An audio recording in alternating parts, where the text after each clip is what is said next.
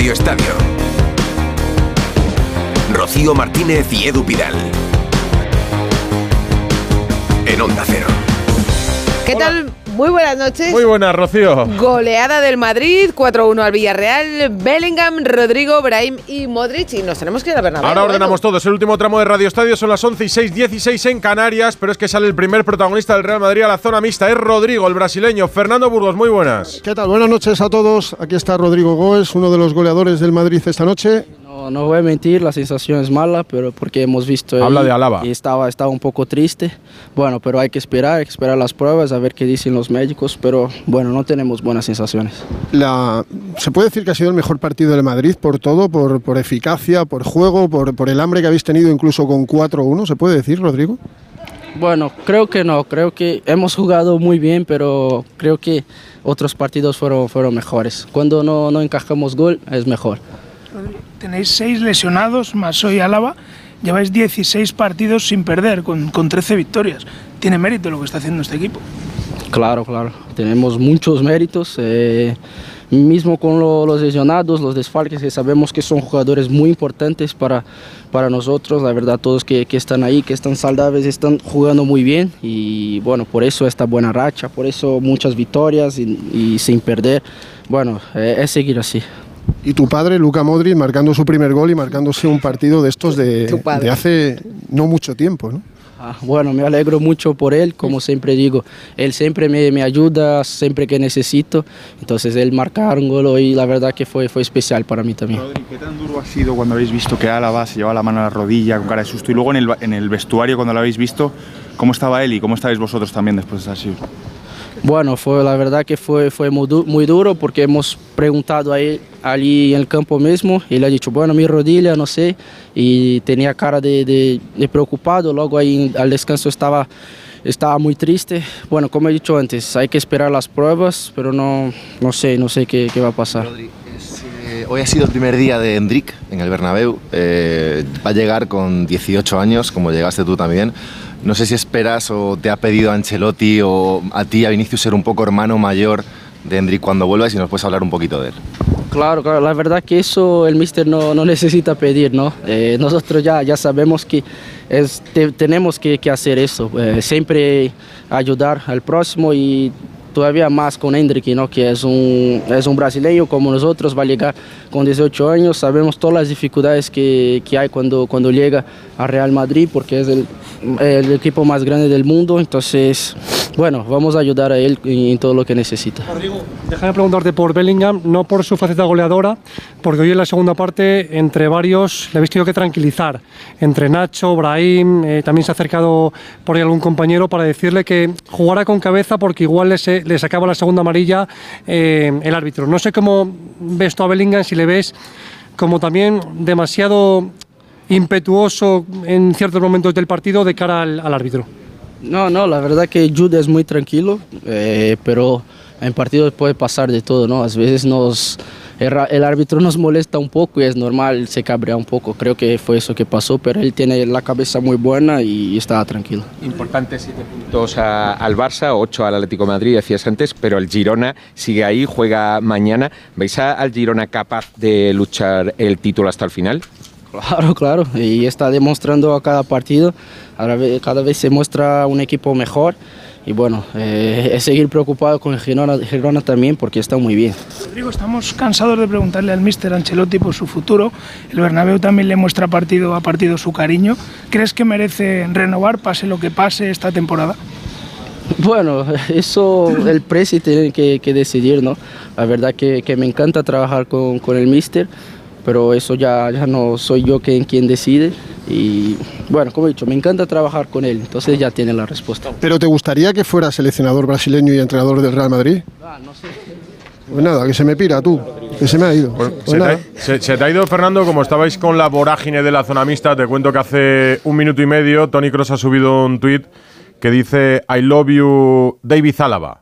Es lo que dice el alemán, que Sí, es el no, primer no, jugador las- que se ha expresado en redes sociales. Las, eh, las noticias no van a ser buenas, tiene muy mala pinta, incluso se estaba especulando, no especulando, te decían del club que las pruebas radiológicas se las podían hacer esta noche, fijaros la avería que tiene en esa rodilla izquierda David Zálava, pero evidentemente y desgraciadamente no pinta nada bien y es la tercera lesión de rodilla fortuita, porque os acordáis que Courtois se la hizo en un entrenamiento militado, se la hizo en, en Bilbao, en San Mamés también, igual que hoy David Zálava, de forma fortuita, la tercera lesión de rodilla del Real Madrid que ya acumula esta temporada 22 lesiones. No es, no es contar nada nuevo porque lo venís apuntando desde el primer momento por la cara de Alaba y por las noticias que os dan, diciendo que es muy grave, todo el mundo imagina ya la gran lesión de la rodilla, pero la gente que sale ahora al parking del Bernabéu, Fernando habla abiertamente del, del cruzado de David Alaba, sus compañeros que no pasan por la zona mixta, Sí. así que supongo que...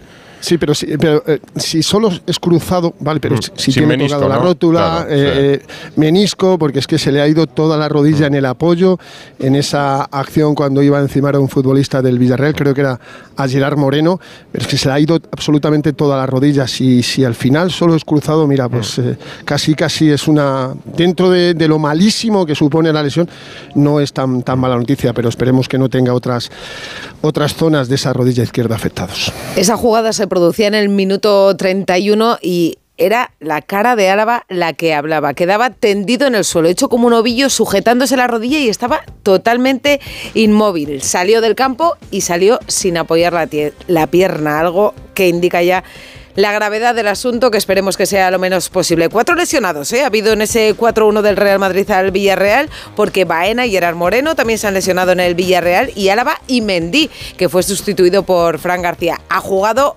Lunin, ¿eh? Hay debate en la portería del Real Madrid. El gol del Villarreal lo ha marcado Morales. El MVP ha sido Bellingham. ¿Y qué más nos deja el domingo? Pues el empate a cero entre Almería y Mallorca.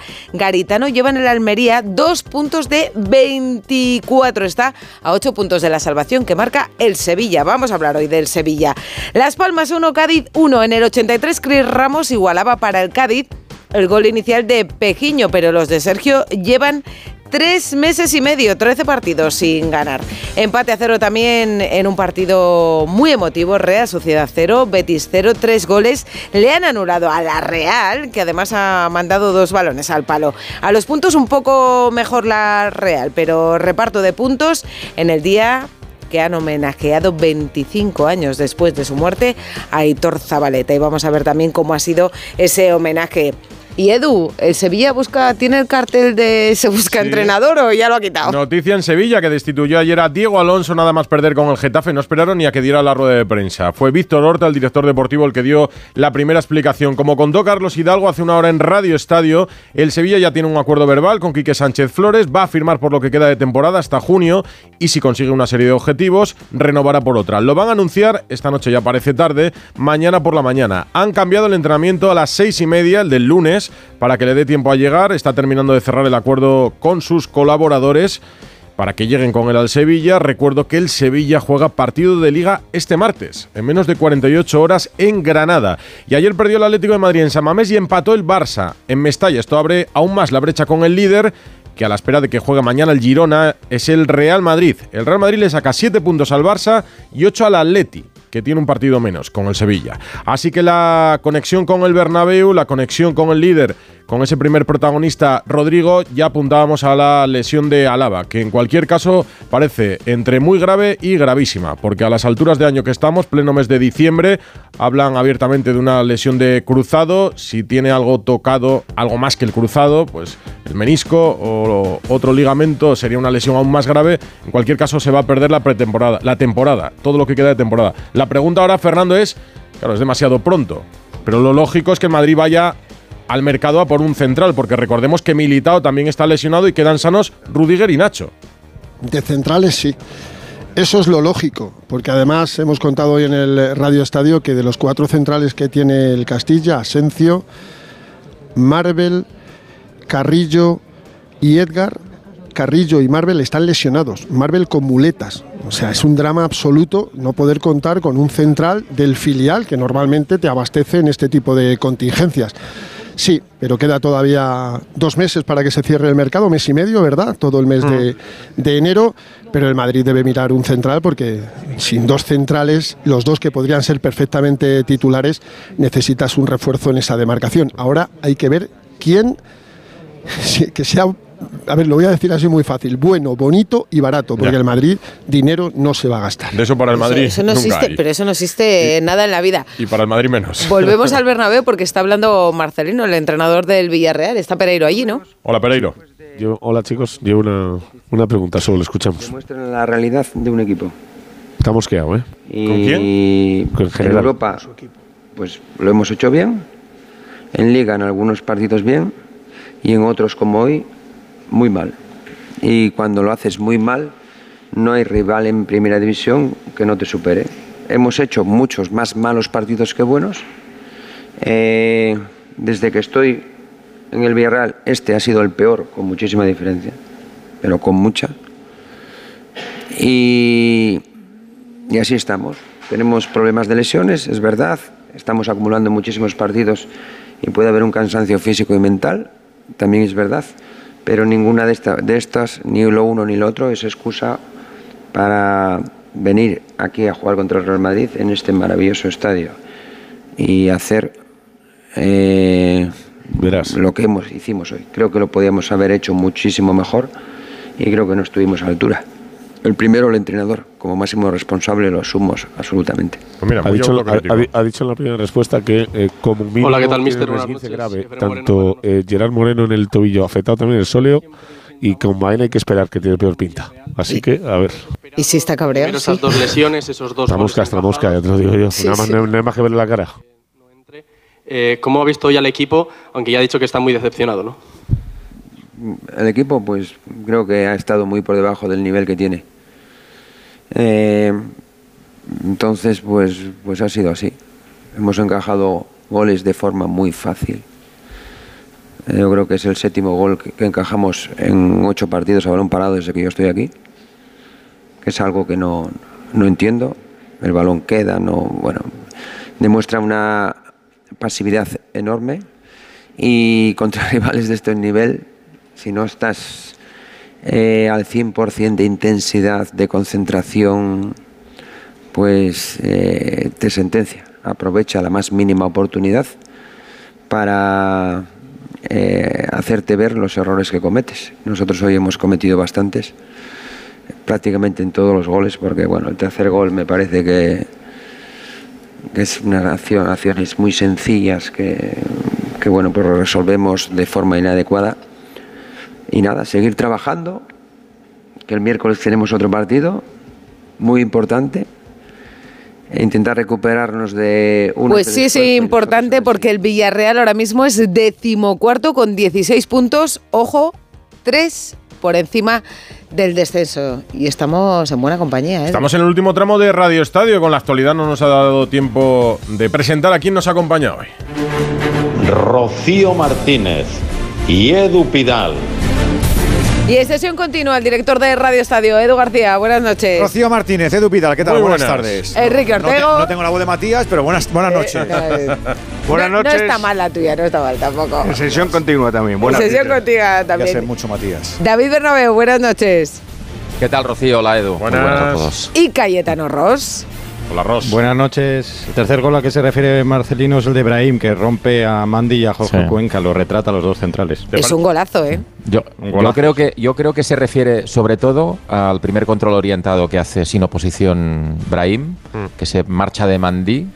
Que es casi en el centro del campo, ¿no? Porque es donde roba la pelota. Absolutamente clavado, sin, me- supongo que es, lo que pedía de su central Marcelino básicamente es pues, alguna Que hiciera falta. mucho más Claro, contacto, una faltita para impedir que se girara con tanta facilidad. Luego, Brahim tiene mucho talento, claro. ¿Te parece sincera la autocrítica o te parece de estas que hacen los entrenadores de cara a la galería para, para apagar el fuego nada más terminar el partido, Cayetano? No, no, sincera, sincera. Sí, está ¿no? muy decepcionado porque el Villarreal es el tercer equipo que más goles recibe. Solo el Granada y el Almería han recibido más, 33. Es una sangría, es una debilidad defensiva tremenda. Los equipos de Marcelino se han caracterizado por todo lo contrario y es verdad que hay errores individuales y seguramente falta de calidad defensiva individual. Albiol ya no está en su mejor momento y Mandy no creo que tenga nivel para el Villarreal. Jorge Cuenca lo veremos, es muy joven, pero tampoco en estos momentos. Gavia, el, el- el central italiano que traído tampoco, entonces tiene un problema, tiene un agujero en el centro. La defensa tiene que fichar, creo que ahora en el mercado de invierno.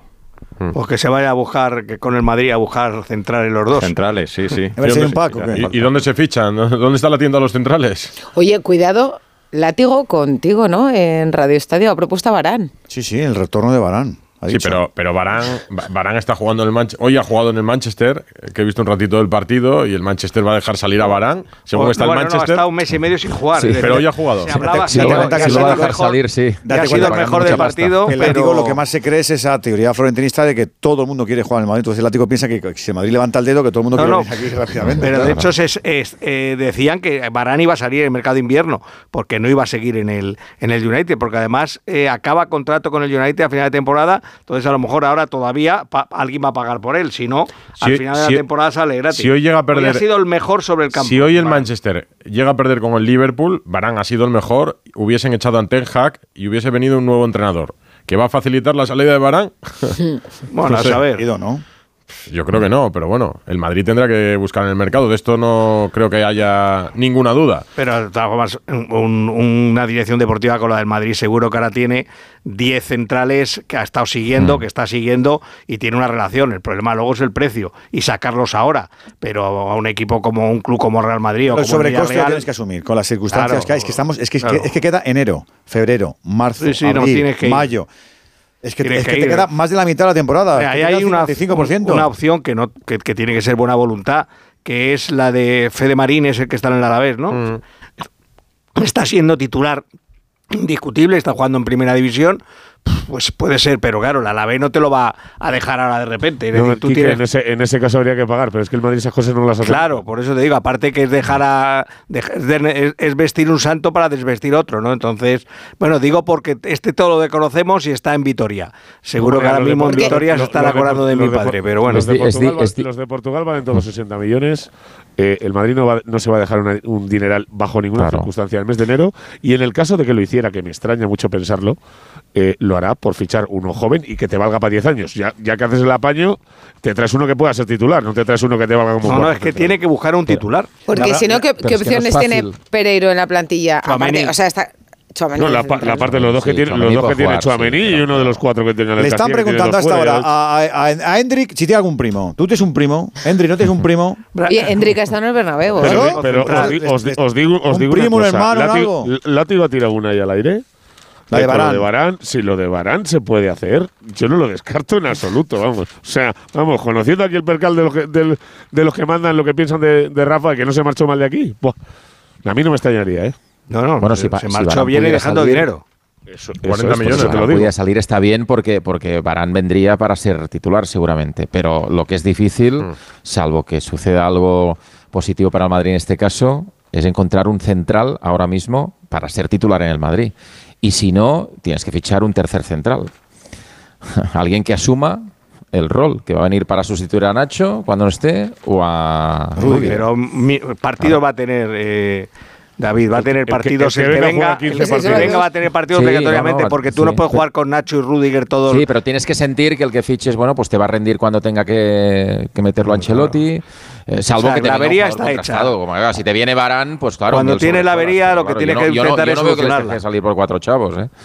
Es que es imposible. El Manchester City. El Madrid ya sabe que el sobreprecio lo va a tener que pagar porque es así, porque te vas a- te va- se van a aprovechar. Es que es así, se van a aprovechar. Esto como un apartamento en, en la rue principal de París el día 1 de julio. Te lo van a clavar. Porque hay juego, Yo, te lo van a yo- clavar. yo Pues yo por si acaso, Es yo por yo por si increíble, ¿eh? acaso lo de Varane se le manda al 649, por si le apetece verlo. Ya, pero yo, yo veo más sencilla la operación, yo qué sé, veo más sencillo recuperar a... ¿A quién?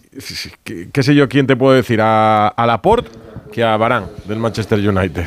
Está Laporte de vuelta a Arabia que a Barán del Manchester. No lo sé, ¿eh? O sea, que a lo mejor en Arabia es que, también. claro, están es que estamos bien, ¿eh? hablando de esto cuando no hace Estoy, ni... estoy- estoy vi- estoy O está viendo a Burgos. cuerpo caliente. es- Cuerpo caliente, Estoy viendo, a sí, Burgos, estoy viendo a Burgos en la sala de prensa. Has dicho Laporte y, y se, le ha, se fruncido Sí. el ceño. ¿Y eso qué quiere decir? Ese, No, que no- ese que- gesto que- de ceño no. fruncido, ¿qué Que a significa? Fernando no le gusta Laporte. Es que yo creo que Laporte, además, yo no le veo para jugar. No Es sé. un exjugador, ¿eh? Es que, que ha subido tres kilos y pico No. desde que está en Arabia. Bueno, Tres kilos y pico en el banco y, eh, y en él también. En, en el banco y en la, y, y en, y en la redonda. Des- descubro interioridades porque, como hablamos en clave, a, a Burgos no le gusta Laporte como veis, y, y Pereiro habla de un mensaje al presidente del Real Madrid, al que se lo has enviado. Al 649. Claro, el 649 la gente 649. imagina. No, no tenía que mirarlo porque yo no me lo sé de memoria. Ah, Digo, bueno, ¿de te digo, pero no 649? digas más números, ¿eh? lo imaginabas, los, ¿no? ocho no los digas. No, dudaba yo No, entre no se puede decir. No se pueden decir más números, ¿no? No se puede decir nada, hombre. No decir digas. Oye, que, no. La, la que sensación. digo yo que si no Bellingham, ¿no? Porque hoy, además de, de marcar el, el primer gol, eh, tiene detallitos con el Bernabéu. Eh, ha habido una, un cruce que ha ido a recuperar un balón atrás, ha habido otra que le hacen una falta, no se la pitan y levanta al Bernabéu. Yo creo que si tiene que jugar de central, de central también, de lo que sea, ¿no? Porque este chico ya... 13 goles. Perdería mucho el equipo si le mete de claro, central. Claro. Pero hoy, hoy estaba caliente, ¿eh? Es el primer día que yo. Le han sacado una amarilla Le han sacado la amarilla. y le ha cambiado Carleto. Luego estaba enfadado. Sí, no sé qué le habrá dicho, no sé Lleva- qué le habrá dicho al oído, que le ha abrazado Ancelotti y le ha hablado. En las últimas jornadas, ¿eh? Bueno, le, le ha perdonado la segunda amarilla, Sí, sí, ¿eh? se la le ha hecho el público encima con después de una falta que le han hecho que no había pitado. Hombre, pero la primera igual no era. ¿no? Ya, Le están bueno, agarrando pero- y se está quitando al jugador de encima y no le dan la cara. Las dos. Sí, No, ¿La primera? La primera tienes un agarrón con el- persistencia. Luego tú te tomas la justicia por tu mano y le pegas un manotazo. No, en la cara no. No, no, no, no. Sí. no, Sí, no, le- no le dan No, la no, cara. pero lo peor, lo peor es que luego vuelve y levanta al, al rival Claro. del suelo. Hoy, hoy Bellingham, que se vaya Bueno, y el otro día el besito a la grada con los seguidores del Betis. Le ha Hoy sacado. esto. Mm.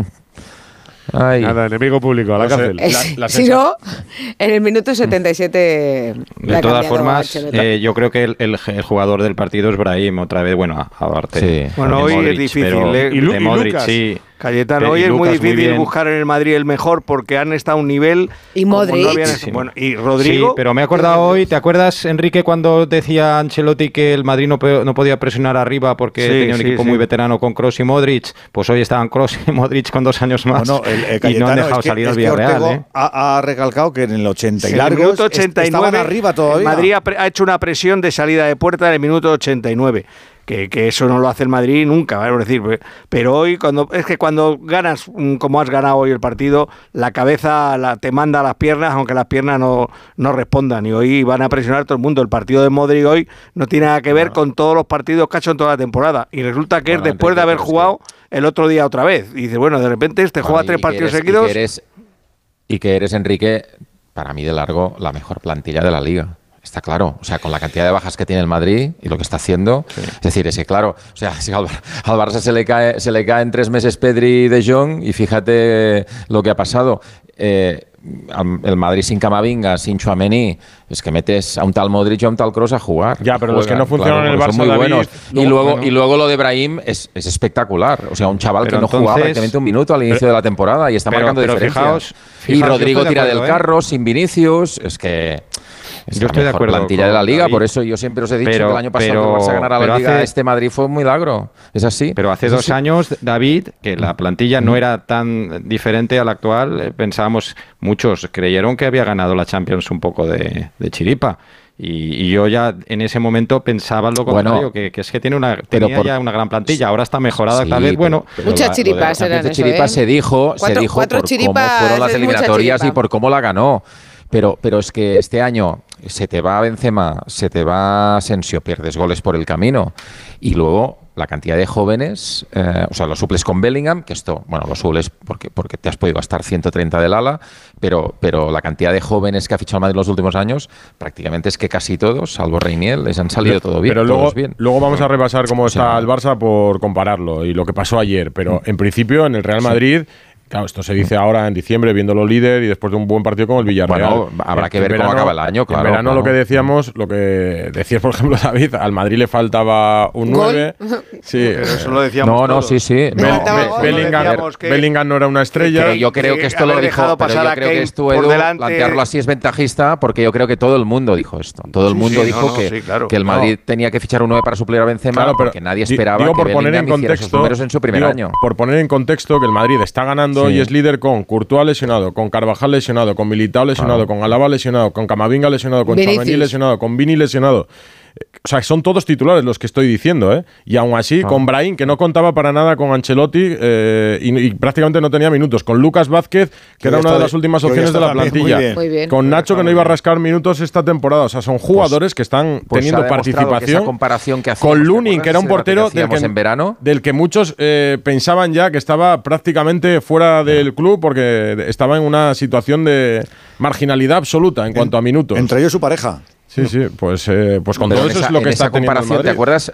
¿Te acuerdas en esa comparación que hacíamos en verano, muy recurrente de las dos plantillas, quién tenía mejor plantilla, que incluso en algunos foros ganaba la del Barça y tal? Yo dije, mejor plantilla la tiene el Madrid. Claro, pero lo que Otro quiero caso decir- es que el 11, el 11 que, que el Barça tiene es- con todos los- sus mejores jugadores al máximo nivel, en su mejor versión, puede llegar a rivalizar El con el, el- Madrid. pero el Barça ha tenido lesiones. Yo no tenía ninguna duda. El vamos. Barça ha tenido lesiones, pero el Barça el problema, entre otras cosas, es que en- encaja muchos goles. Insisto en que luego lo hablamos, pero que hay jugadores que están Sí. jugando y no dan rendimiento. Lewandowski no da rendimiento, Pedri no No, pero yo ahora me refería en Yo ataque, entiendo lo que dice para decir Rafinha Rafinha no da partidos. rendimiento. De- de- decir Eh, que el capa- Madrid tiene la mejor partidos. plantilla de largo me parece una gutade. Me parece que tiene una muy, muy buena plantilla, al mismo nivel que pueda tener los otros. Lo que está es la segunda y tercera línea en un mayor nivel de rendimiento. Y luego- están mayor. Ya, eh, pero ¿sabes- est- sabes a están, qué me están- refiero, Edu? están optimizados, están más enchufados. Hay un entrenador y unos ayudantes que este año están dando con la tecla, que están planteando soluciones.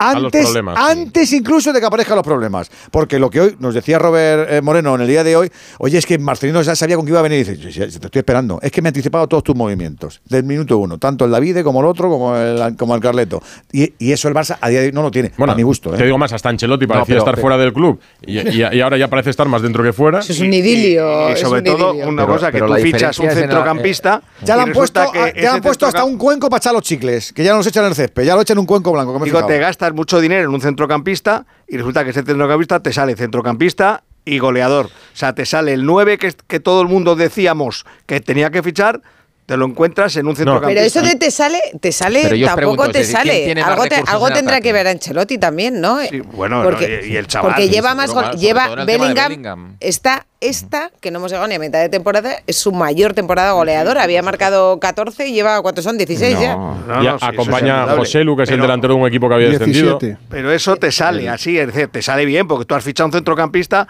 que puedes decir, vale, si en el Borussia Dortmund marcaba 6, pon que aquí en un equipo mucho más ofensivo, con más como con mejores compañeros alrededor, hace 12. Pues ya, ya pensabas, ha doblado su marca goleadora. Pero ¿quién iba a pensar Nadie, que este él. señor iba a No, hacer 17? ni él. A ver, Pero- que es que este señor hoy en la jugada del primer gol, él es el que abre el balón a Lucas Vázquez desde la izquierda Sí. y es el que remata Sí, el sí. balón de Lucas Vázquez. Sí. El- Y el- un jugador lo ha Bueno, hecho el- varias el centro, el Y centro con el de neopreno Modric debajo, es que brutal. ¿eh? En el Santiago Bernabéu. centro- En el, San- en Santiago Bernabéu, a la espera de que salga Ancelotti, eh, ¿la sensación es de alegría por la victoria o, o se percibe la preocupación después de una lesión tan grave como la de Alaba, que es una más? Estábamos recitando los titulares que tiene el Madrid en la enfermería y no son cosa de dos semanas, ninguno. Eh, mira, hace cinco minutos ha ido Marcelino. Mm. Incluso, incluso a lo mejor seis. Es raro que no haya salido el italiano. Exacto. No, no, evidentemente hay una eh, lógica alegría por el partido y por el resultado, pero hay una preocupación evidentísima. Repito, es que a lo mejor esta noche las pruebas a, a Álava se las tienen que hacer ya del- de la avería que tiene en esa rodilla izquierda. Y me sorprende que, que Ancelotti tarde tanto en aparecer por, por aquí. Que han bajado José Ángel y Florentino, no tengáis ninguna duda, pero ninguno, ninguna duda. Y que evidentemente se están planteando cosas, pues. eh, Pues saca, días, saca la carpeta. Evidentemente tienen que sacar muchas ¿Ha visto cosas. tu mensaje. Pereiro? Seguro. No es fácil, no es seguro. fácil, no es fácil fichar a alguien ahora mismo. Eh, podría recuperar a Rafa Marín, el chico del, Casi del Alavés. 3 millones creo que tiene que pagar. Los, bueno, pero eso es pecata minuta. Eso no es, eso no son 50. El Madrid no se va a gastar 50 millones por un central. Vamos, bajo ningún concepto. Y ahora pues a, a peinar el mercado. El Madrid tiene una red de scouting maravillosa que no hace falta empezar ahora mismo porque seguramente tendrán 10 centrales en cartera, 10 centrales en, en cartera y ahora empezar a pensar el que mejor se adecue para ser tercer central titular, no, para venir a la plantilla del Madrid, porque todos decíamos que yo el primero, que Kepa venía para ser titular y hoy ha sido suplente con los dos en las mismas condiciones. Oye, ¿y este tema, Esto es el Madrid. este tema cómo está? A mí me ha encantado una frase que nos han dicho a Burgos y a mí nada más entrar. Dice, no, una afición al Madrid. Vamos a formar a uno que no se va a quedar aquí el año que viene. Entonces ponemos el otro que es nuestro. Y yo, anda, mira, la reflexioncita de las narices. Bueno, bueno. Que tendrá que ver una cosa con la otra. A ver, la situación es que ahora el titular es Lunin. Hoy ha podido hacer más el gol. Bueno, sí, pero no, no está hablando eso Rocío. ¿Y el jueves es- en Vitoria? Lunin. Pues Lunin. O sea, es el portero titular del Madrid. Para mí el error en esto es que nos hagamos la pregunta. Sí, pues, Para mí, ¿Cómo no ¿eh? te la vas a Pero hacer? ya, ya ha habido. Hoy, ¿Cómo hoy no te tenía- la vas a hacer? Hoy Sí, tenía eh. una, una duda que era si plantearle a Ancelotti la pregunta de ¿vas a alternar competiciones con los dos? Bueno, quedan, queda otra rueda de prensa, quedan dos más antes de fin de año. Porque Vamos, que si vas a hacer 2014, en la, básicamente. en la 13-14 lo que ocurrió con Iker y con, y con Diego López, que uno jugó Pero la este- liga. este Pero debate- eso estaba clarísimo. Este debate lo abre el propio Ancelotti porque fue muy taxativo Ah, sí, que sí, diciendo que lo sí. de Kepa. o Sí, sea, sí, sí. No, lo claro. abre él porque lo abre él. Si él, pero no si él por de esa aquello, respuesta os no llega a decir, aquello. yo tengo dos porteros buenísimos y veré en cada momento. ¿Qué es lo que suelen decir? Que es lo que suelen decir, aunque no se lo crean, aunque no, No, sea no, real, pero- pero, tú vas Pero- ahí por esa camino y, pero no- él abre por la decisión que tiene contra todo pronóstico de hoy elegir a Lunin. Es así. Hoy, contra todo pronóstico, elige al ucraniano por delante de Kepa, que fue al que ficharon deprisa y corriendo. En tres días le ficharon a Kepa, os quiero recordar, en el mes de agosto. En tres días ficharon a Kepa porque no confiaban en Lunin.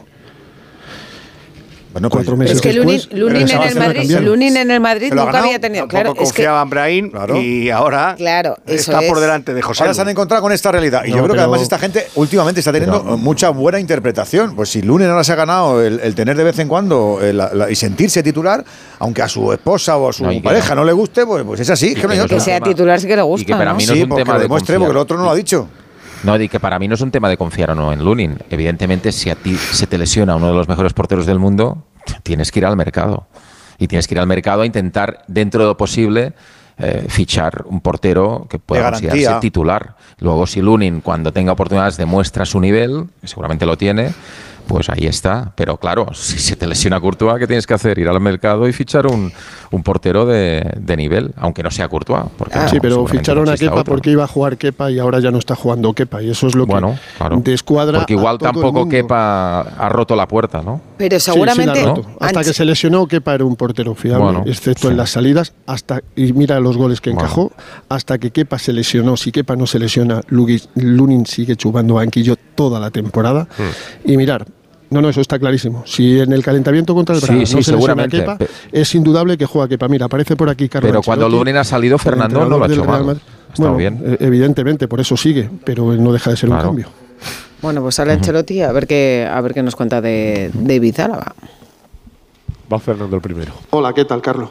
Buenas noches. Aquí Fernando Burgos en directo para el Radio Estadio de, de Onda Cero. No es una buena noche, evidentemente, no por el partido, sino por la lesión de, de David Álava. Has hablado con él, seguro. Quiero preguntarte cómo está, las sensaciones que tenéis, que al parecer no son buenas, y si os estáis planteando en invierno fichar otro defensa central. Pero yo no, no he hablado con él. eh, creo que ha tenido. El parte médico dice que ha tenido una lesión del cruzado. Ha sido. um, es una pena, obviamente. Estamos muy tristes porque un otro jugador cae. Que nunca me ha pasado de tener tres cruzados en cuatro meses. Es algo increíble, pero no tenemos nada que hacer. Y creo que tenemos que lo que tiene que hacer eh, el equipo es lo que ha hecho con todas las lesiones que hemos tenido, hemos aguantado, eh, eh, eh, hemos hecho aún más de lo que todo el mundo pensaba. Estamos haciendo aún más, que a pesar de todos los problemas que hemos tenido, este equipo aguanta, lucha, juega bien, tiene un compromiso extraordinario. eh, esto es la única manera para reemplazar todos los jugadores importantes que han tenido lesiones. Lo veremos, como, lo veremos en los próximos días si se puede hacer algo. Es que Pues lo ha confirmado. Sí, lo ha ¿Qué tal, confirmado el Real Madrid noches. en un parte médico. Rotura de ligamento cruzado anterior de la rodilla izquierda. Será intervenido quirúrgicamente en los próximos días. Vamos, un parte médico que salía justo cuando aparecía Ancelotti por la sala de prensa. Con 20 jornadas todavía por delante. ¿Es ya el Girona el máximo rival por la Liga para este Real Madrid? De momento sí, de momento sí, pero como he dicho, la temporada es muy larga y, y creo que va a ser una liga co- competida hasta el final con el Atlético y Barcelona dentro. Buenas noches, mister José Luis Sánchez en directo para el Chiringuito. Quería preguntarle por una acción un poco surrealista que hemos visto en la segunda parte, que ha sido el árbitro Figueroa Vázquez señalando o amenazando con el dedo a Bellingham. ¿Teme usted que los árbitros empiecen a estar pendientes de Bellingham como estaban pendientes de Vinicius hasta que dejó de estar el brasileño? No, yo creo que no, yo creo que no. Ha sido protagonista en el partido, jugando muy bien, eh, luchando siempre. Eh, le he quitado al campo para evitar problemas. eh, para evitar problemas, cuando yo puedo evitar problemas, teniendo en cuenta que Bellingham ha tenido, afortunadamente le ha pasado un problema al hombro, entonces cuando puedo quitarle minutos, le voy a quitar. Que le he dicho que ha jugado muy bien. Y, ya- y se fue Hola, y Carlos, se buenas fue noches. Soy. Lorenzo del País. Hacía ahora un elogio del equipo. Usted se marchó de la pretemporada preocupado por los goles que recibía, por la defensa. Eh, hay un dato que creo que ha recibido el equipo 11 goles en lo que va de liga. ¿Qué ha cambiado de la pretemporada aquí en estos 4 o 5 meses? El equipo menos defensa? goleado de la liga. Bien, hemos empezado con, con un rombo, entonces con, con la la- las bandas un poco más descubiertas, lo hemos cambiado un poco. Hoy eh, creo que la presión que hemos hecho la hemos hecho de manera espectacular. Puse- puse- hemos- pusimos eh, Luca la presión del central, Lucas Vázquez con el lateral. Creo que la presión ha salido muy bien, lo mejor de la temporada. Eh, obviamente cuando tu presión arriba eh, tiene el ritmo del partido alto, a, no- a nosotros nos conviene tener el partido alto, sin balón, con intensidad, sobre todo contra equipos que manejan bien la pelota como el Villarreal. El Villarreal no ha estado cómodo ni un minuto con la pelota, esto es un gran mérito de mi equipo. Hola Carlos, aquí Abraham Romero del Mundo. Eh, quería saber qué tal estaba Mendy, que se ha ido en, en el descanso mm, con molestias, y Carvajal, si tiene opciones de volver contra el Alavés o hay que Puede. esperar ya a 2024. Carvajal puede, creo que se va a entrenar eh, martes con el equipo. Obviamente no vamos a arri- arriesgar. eh, como Mendy ha preferido parar porque sentía un poco cargado el abductor, entonces hemos para evitar que le vaya peor, he preferido cambiarlo. Hola, mister, aquí. Al final, Arancha Rodríguez para tiempo de juego de la cadena COPE. Quería preguntarle, entonces le ha contestado a Fernando que, que no sabía o que ya veríamos si iban a fichar en enero. La pregunta es si va a volver a recurrir a Chouameni, que ha sido la buena noticia de hoy, al volver para jugar en esa posición de central mientras no decidan o no tomen una decisión al respecto y mm, si tiene esa decisión tomada o si todavía es muy pronto para, para tomarla. Beh, Chouameni vuelve, Chouameni obviamente es la primera opción que tenemos eh, lista y de momento ha hecho muy bien el partido contra Osasuna. Creo que no es lo que pensamos de él, que, que, que juega de central, pero como he dicho, en la emergencia, ahora es un momento que estamos un poco en emergencia, creo que ahí él puede jugar. No se le olvida el partido contra Osasuna, ¿eh? ¿Qué tal, Carlos Iván Martín de, de OK Diario? Hablaba de Chouameni, hablaba del mercado y yo quería preguntar respecto a los centrales, que ahora mismo tiene dos sanos de- del primer equipo, si ve algún central de la cantera preparado para, para asumir ese, ese rol. Bueno, Marvel ha entrenado con nosotros muchas veces, pero también Marvel está lesionado, ha tenido una lesión. Entonces, creo que de momento estamos así. Eh, y después Navidad veremos qué, qué podemos hacer. ¿Qué tal, mister Sergio López para el AS? Quiero insistir en los centrales para preguntarle por Militao, saber un poco cómo está evolucionando de su recuperación. El otro día lo vimos tocando balón, aunque con deportivas sobre el césped. Me gustaría saber si puede confirmar que se le espera para esta temporada, que para febrero o marzo jugará. Sí, creo que Militao está su recuperación, recuperación como la de Courtois va muy bien. Eh, creo que no, todavía no hemos planteado la vuelta, pero puede ser antes del final de la temporada. Lleva cuatro meses lesionado. ¿eh? Se lesionó en San Hola. Carlos, ¿qué tal? Cuatro meses. Sánchez de, de Radio Nacional. otros cuatro mínimo. si de los mejores partidos de la temporada y, Y va- si y ha sido un golpe en la Militao mesa que de Courtois, los por cierto. de, de Barça y Atlético y a falta de que juegue mañana el Girona. Gracias. Claro, pensamos un golpe en la mesa, pensamos que yo pienso que lo estamos haciendo muy bien, ha estado uno de los mejores partidos a nivel de presión ofensi- ofensiva, seguramente el mejor.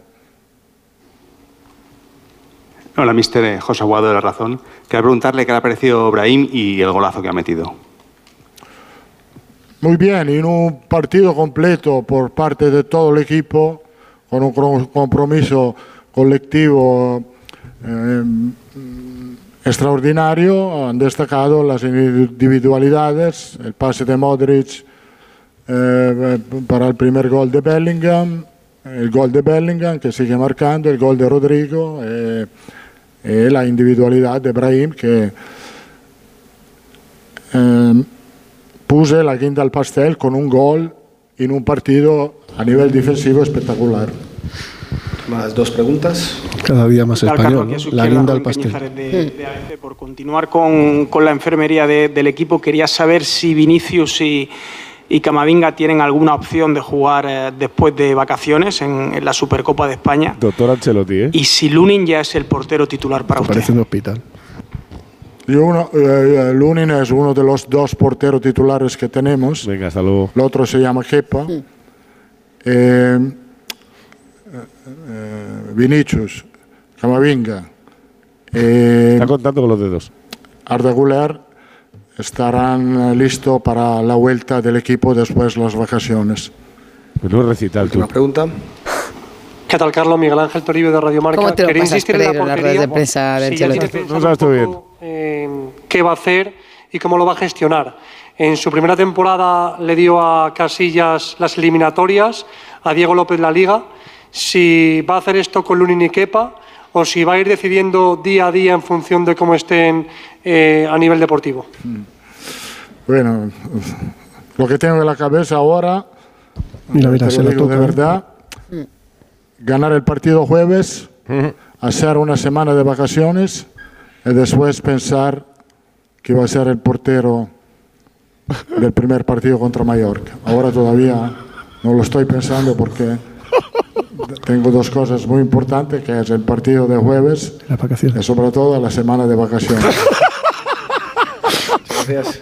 Pues ahí se va. Ahí se va. A Se mí me pasa un poco como Ancelotti también, ¿eh? Traje azul. ¿Has pensado las vacaciones? La última jornada de liga luego las vacaciones. Ah, No, es un abrigo, es un abrigo precioso, azul, el de la marca del, del club, y se marcha con otro recital. Ya está bien, sí. Es que se pasa el juego, ¿eh? O sea, así os lo digo. Pues yo no creo que sea bueno que abra el debate, ¿eh? Para el equipo. Pues yo creo que no lo hoy tiene ha sido- claro. Hoy ha sido un Cuando buen ganas- partido. cuando ganas- cuando ganas Hoy ha es sido un buen partido. el juego, ¿eh? Espérate a que pierda un partido o que Lunin tenga alguna y entonces cuando se abra el debate es Pero cuando hoy va a se tener que ido- sufrir con el debate Hoy que él se ha ido mismo al carril del entrenador, ¿no? De políticamente correcto. Tengo dos porteros titulares. Hoy lo ha dicho así, ¿no? Ya se ha mojado. Eso lo crea. ya un día contestó una cosa y ha tenido que rectificar, pues entonces. Es que yo creo que ahora no lo tiene claro. Ahora, también es. pienso, a mí esto de repartir partidos entre los porteros, personalmente es algo que no me gusta, Por porque eso- me parece que por eso- consigues por eso tener por eso dos Toribio- porteros Por eso Toribio se- se lo ha recordado. Dice, nerviosos. no, tú en la primera época ya lo hiciste. Sí, pero bueno, una cosa, aún si repartes competiciones, al final cada uno tiene claro lo suyo y se siente con confianza, pero si no es que es como obligas a los porteros a pasar un examen diario, como si no fuera ya un examen diario realmente, ¿no? Eh, pero bueno, el portero parece que tiene más o menos el puesto. pero, pero ¿creéis el que va a alternar fijo. los porteros de verdad? No. ¿Creéis que va a alternar los porteros? No, pero yo lo que creo es que no tiene claro quién es su portero titular. Ahora Mira, sí, yo, sí, yo yo- creo yo que creo lo que, que sí. lo ¿O que quién lo va a hacer? Eh, El primero de ancholetismo lo manejan estos dos. Pues yo yo, creo creo que que lo primero que quiere es que ¿eh? Kepa esté debajo de los palos y que lo haga de lujo. Y que cuando Kepa haga un partido de eso de tres paradas seguidas increíbles, Ya no hay debate, ya, ya. está. Eso es lo que él No, quiere. pero- Pero mientras. Mientras, Mientras- juega Lunin. Claro. Juega Lunin. Ya, pero para que Kepa haga un partidazo tendrá que jugar. Pero es que yo creo que todavía no tenemos suficientes elementos de juicio para saber lo que es Lunin, porque lo que ha jugado es muy poco. Un portero necesita Para Ancelotti, jugar para mucho Ancelotti más. sí, eh, Cayetano. Sí, yo creo que no, Sí, ¿eh? porque no lo sí, tiene sí, del todo sí. claro. Pero a mí eso, también ¿te me da la crees- impresión de que, todavía... Ancelotti? ¿Te crees lo que dice Ancelotti de verdad? Bueno, Dímelo, de- no sé, a mí sinceramente. Lo que dice la sala de prensa, ¿te lo crees todo a pie juntillas? Mm, hombre, yo pienso, no, todo no me lo creo, pero sí pienso pues esto que, no te lo creas. Que, que en esto puede que, que sea sincero, que, que todavía lo, lo tiene que pensar, lo tiene que sopesar. Es que yo no lo veo tan claro, o sea, no hay una diferencia. Cayetano, Courtois que sí queda odia- muy superior. Odia la pregunta de los porteros, que la odia, que es que no lo soporta. Por eso ha hecho coña al final. Es que no soporta que le preguntemos por eso una vez detrás de otra. Es que ya ha tenido alguna bronca en un flash interview. Es que hoy ha hecho, es lo único de lo que ha hecho sátira. Con el recital que ha dado ha sido de eso. Es que no, no Sí, soporta que, odia que lo le pregunten, que, con esa pero que lo película. preguntan por una declaración del mismo. Pero, Ya, ya, quiero pues por si eso lo odia portero más es- si todavía. su- pero si su portero es Kepa, ¿por qué Kepa no ha jugado hoy? Es que yo creo que no lo tiene claro. Joder, nos estamos liando, yo creo, os lo digo en serio. Nos estamos liando.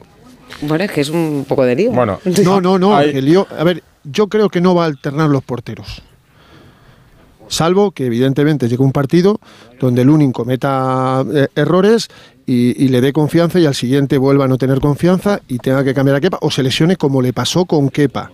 Yo creo que el portero titular en la liga en estos días, porque seguramente en, eh, en Aranda va a jugar Kepa, pero el último partido Lunin, el primer partido del año Lunin y, y luego, pues, eh, como se suele decir, partido a partido, pero que su portero titular ahora mismo por la decisión que ha tomado es, es Lunin. Por mucho que diga que tengo dos porteros titulares y también tienes dos, eh, cuatro centrales titulares y seis centrocampistas titulares y cuatro delanteros titulares. Y Eso cuando, es y cuando tú dices un lo de- eufemismo. Lo de rotar competiciones es porque si rota, entraría que en Arabia. Pues, eh, pues, asumiendo eso, claro. Pues mira, se han abierto dos debates. Uno en la portería, Lunin o Kepa, hoy ha vuelto Lunin y lo discutiremos para los próximos partidos. Dice Ancelotti que lo decidirá después de las vacaciones. Y el otro, el Madrid debe fichar porque ahora sí está confirmada la lesión de Alaba en ese parte médico. Le preguntaba Ancelotti. Liga- rotura en el. lesión en el. Ligamento cruzado anterior de la rodilla izquierda será intervenido en los próximos días. 12 y 50, 11 y 52. Radio Estadio.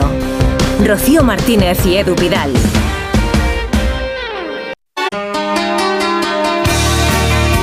Radio Estadio. Rocío Martínez y Edu Pidal. No le hace falta centrales. Pues sí, el Real Madrid necesita un central que hay ahí, no sé yo si valdrá uno para algo. Para algún, ficha, algún fichaje tendrá que hacer. 608038447 arroba Radio Estadio N. ¿Qué dice la gente, Ana? Pues antes de confirmarse esa grave lesión, preguntábamos que si se confirmaba la grave lesión de Alaba, si, se, si debería el Real Madrid fichar un central en el mercado de invierno. El 71% opina que sí, el 29% dice que no. Un oyente es tan claro que dice, no es que tenga que fichar, es que mañana tiene que estar ya en Valdebebas, ese central, desayunando. Ahora, lo que nos compran es por el momento lo de Barán. eh, no, no, no, no, no. no. Parece lo más fácil. No, Vamos, lo eh. más fácil. Lo que supone más de encaje fácil. Fácil no es la operación. ¿Ficharías a Barán para el Real Madrid en el mercado invernal? El 35% dice que sí, el 65% por el momento dice que no. Que no. Bueno. Me llama la atención. El debate y la pregunta está ahí. Rotura del ligamento cruzado anterior de la rodilla izquierda de Álava. Ahora es increíble, ¿cómo puedes tener tres cruzados en la misma temporada en el mismo equipo? Es que La es tremendo. lesión. La misma Sí, sí. lesión. Es corta y pega. Corta y pega. He estado repasando las lesiones, el parte médico de las lesiones, primero de Militao, primero de Curto y después de Militao. Las mismas palabras. Idénticas. No, no. La misma rodilla. Sí, pero decir, por cruzado. estadística, yo no sé si esto ha pasado alguna vez. Contábamos con los No, oyentes, sí, Rocío, sí. cómo ha sido el Eh, gesto de Lucas le Vázquez, que se Barça. animaba a darle un beso a, Álava y luego le daba así al, al galeno. Le decía, como diciendo, anda que no tenéis curro, madre mía, ¿cómo, cómo se estáis ganando la prima este año? Madre mía. Pero hay, un- Raikar- hay una epidemia, Raikar hay una epidemia de rotura de, de- de ligamentos de rodilla en la liga, ¿eh? Creo que son Mm. nueve casos. Es una barbaridad. Pero, ¿me escucháis? Sí, sí. Sí, sí. Sí, no, decía que Rijkaard, en su primer año en el Barça, temporada 2003-2004, el primer año de Ronaldinho, tuvo cuatro cruzados. Cuatro cruzados. Tuvo a Larsson, tuvo a... Su segundo año fue. Tuvo a Gabri, tuvo a Larsson, eh, tuvo a Nilsson y me dejo uno por ahí, pero fueron cuatro cruzados en la misma, en la misma temporada. Sí, sí. Primera reacción de- del vestuario del Madrid, de uno que lo está sufriendo en sus carnes. Tibú Courtois, lo siento mucho, David Álava, estoy convencido que sabrás cómo encontrar fortaleza para estar pronto de nuevo en el campo.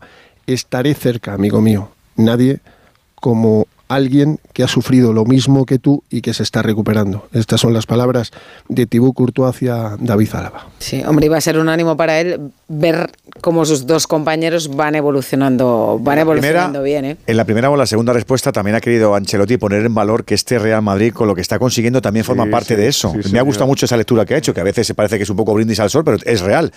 En momento de zozobra saco lo mejor de mí. En momento de viento en contra saco lo mejor de mí. Y eso lo valora su entrenador. Está viendo que este Madrid, con eh, las sacudidas de las lesiones, cada uno de segunda y tercera línea está rindiendo por encima de sus posibilidades y eso al míster también le ha llegado. Y no, Edu, y no me extraña que ese discurso cale. Oye, que ahora se va a decir que no estamos preparados. Oye, que ahora se va a decir que los titulares no están. ¿Qué hacemos? ¿Qué hacemos? ¿Les tapamos la boca o no les tapamos la boca? Y eso el Madrid lo está consiguiendo. Edu, ¿eh? Edu ha llegado a decir que nadie se lo esperaba, ¿eh? Sí, sí. nadie se esperaba que estuviéramos en esta situación con los lesionados que tenemos. ¿Quién que se va a esperar? Es que, insisto, Courtois, Militao, Alaba, Chuamení, Camavinga, Vinicius, que no se note, Carvajal. y que no se note. Y que esté el Madrid Ma- luchando por jugadores como Guller que han estado por ahí lesionados. Y luego ves ves por ejemplo, el partido de Modric, ¿no? Que, que el pase a Bellingham es que es una cosa tan bonita. Bueno, marca un gol en el que eh, él mismo está presionando, que es una de las cosas que más ha destacado Ancelotti hoy, la presión ofensiva.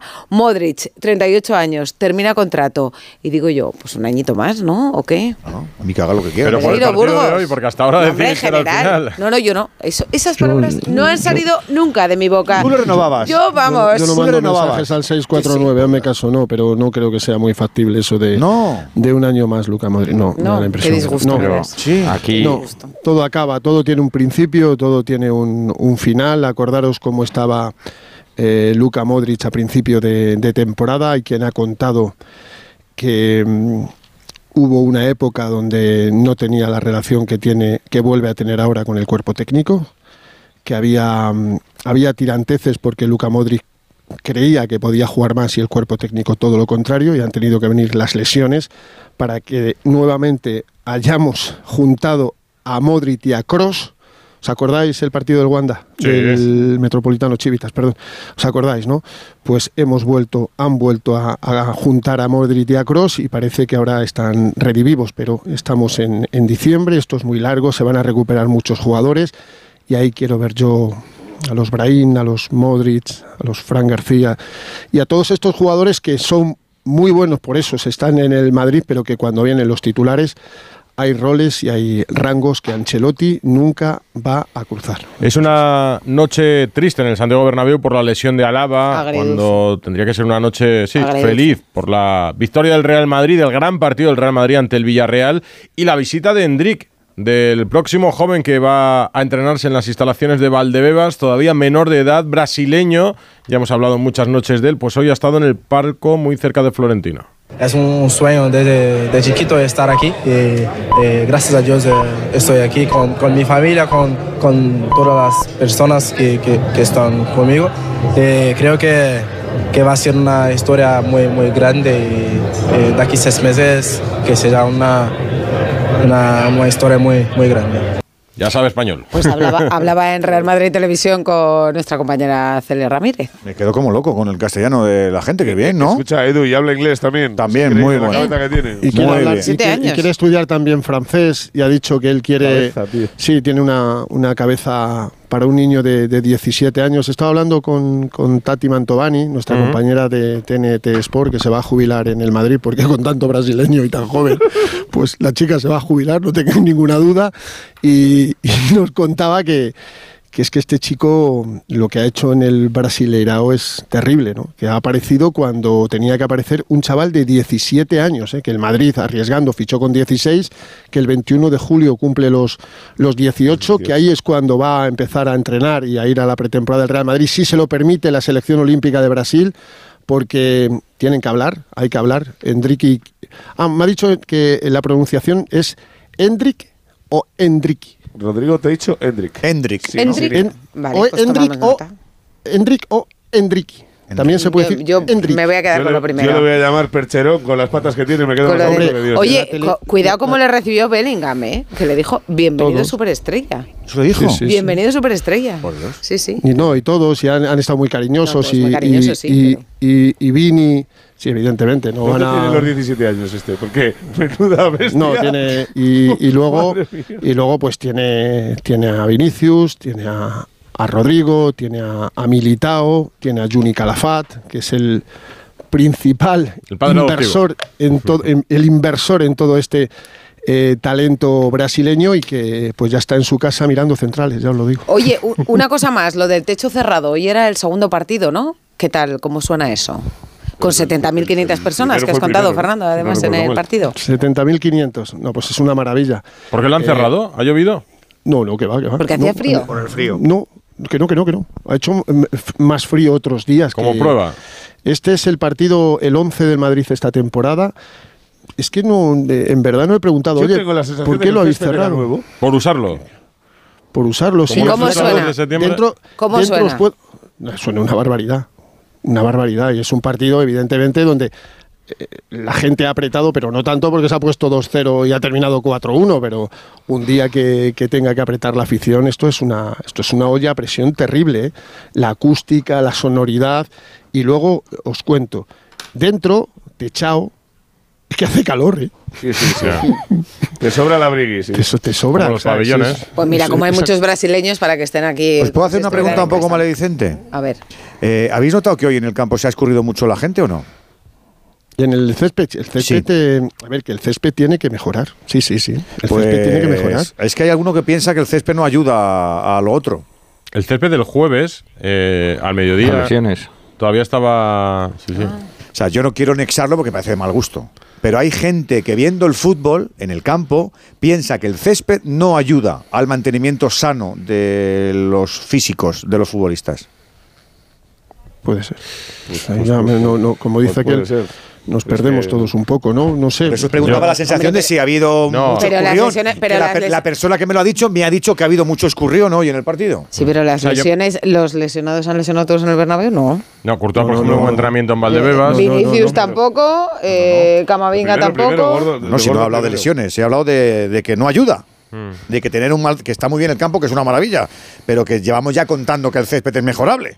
No, que el hipogio es mejorable. El hipogio, para- como se llame, yo no tengo tanta el- confianza para llamar hipogio, pero que no, que no Yo es sí, porque es como, es como se llama, pero para El el, cuidado del retráctil. césped, para el cuidado del césped, evidentemente hay que mejorar muchas cosas y sí, demasiado blando en, en ocasiones, se le cuida con tanto mimo más que a un hijo, vamos, esto lo, lo saben aquí los del Bernabéu, pero no sé, yo la- que- a la- a yo Militao tampoco se al- lesionó en el Bernabéu. no, no, en se Bilbao, en lesionó Bilbao. San Mamés. En A la hora del hipogeo también le quedan cosas, ¿eh? Tampoco está terminada. Al Bernabéu le quedan muchas cosas todavía hasta que se inaugure oficialmente en, en- en junio. O, o sí, lo, lo- lo inaugurarán oficialmente a bombo y platillo en, en junio. Mira, estaba, estaba mirando, cuatro meses de temporada llevamos, ¿Mm?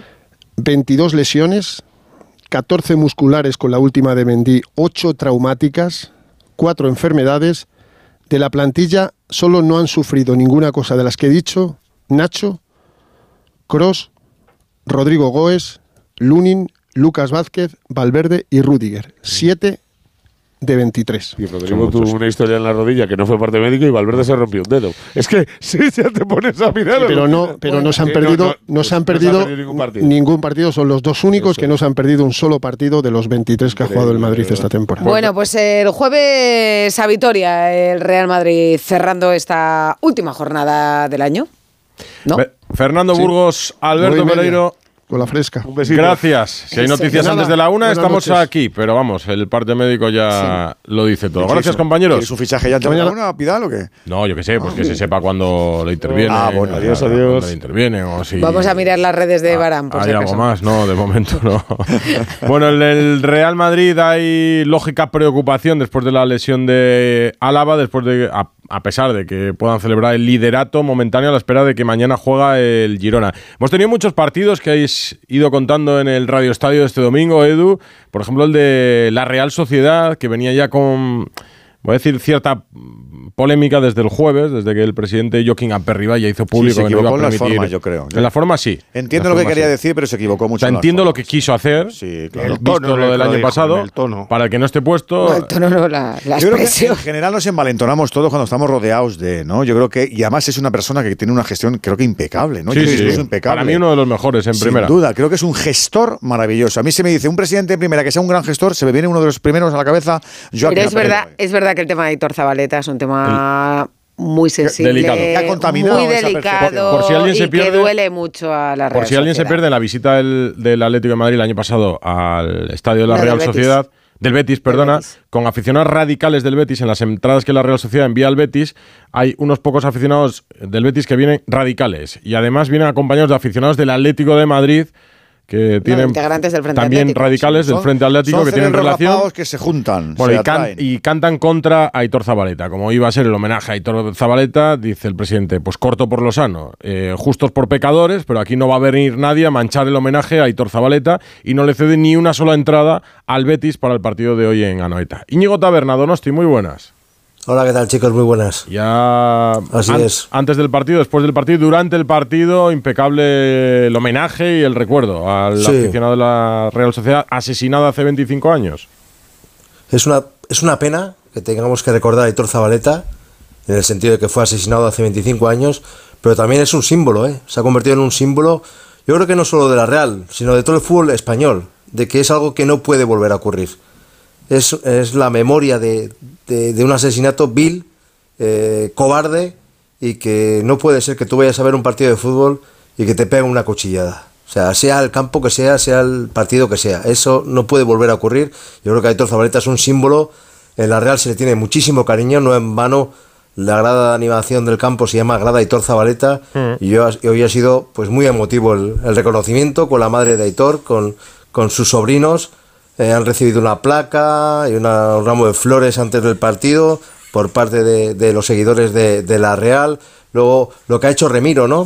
Mm. Nada más comenzar el partido, ha, te- ha to- ha tenido el balón en los pies y ha estado prácticamente 20 segundos, ¿no? Sin jugar al- en la pelota y ha habido un aplauso generalizado. En ese momento, además, se retiraba el tifo que lucía la grada de Aitor Zabaleta con la figura de Aitor. El Betis ha respetado esos 20 segundos, el colegiado también. Y luego, después del partido, pues se ha cantado el Choría Chorí, que es una canción de Mikel Laboa, la ha cantado Isaro, que es una canción muy bonita, muy familiar en Euskadi, eh, con la imagen de Aitor Zabaleta, con las luces. Ha salido la familia Aitor Zabaleta de nuevo, ha recibido una camiseta con la firma de todos los jugadores. Muy bonito todo, muy bonito todo. Y que, que Aitor Zabaleta, lo digo Edu, Rocío, eh, eh, es un símbolo, es un símbolo de lo que no tiene que volver a ocurrir y su memoria, su figura siempre presente en el entorno de la Real. Mira, aquí cantaba Noeta.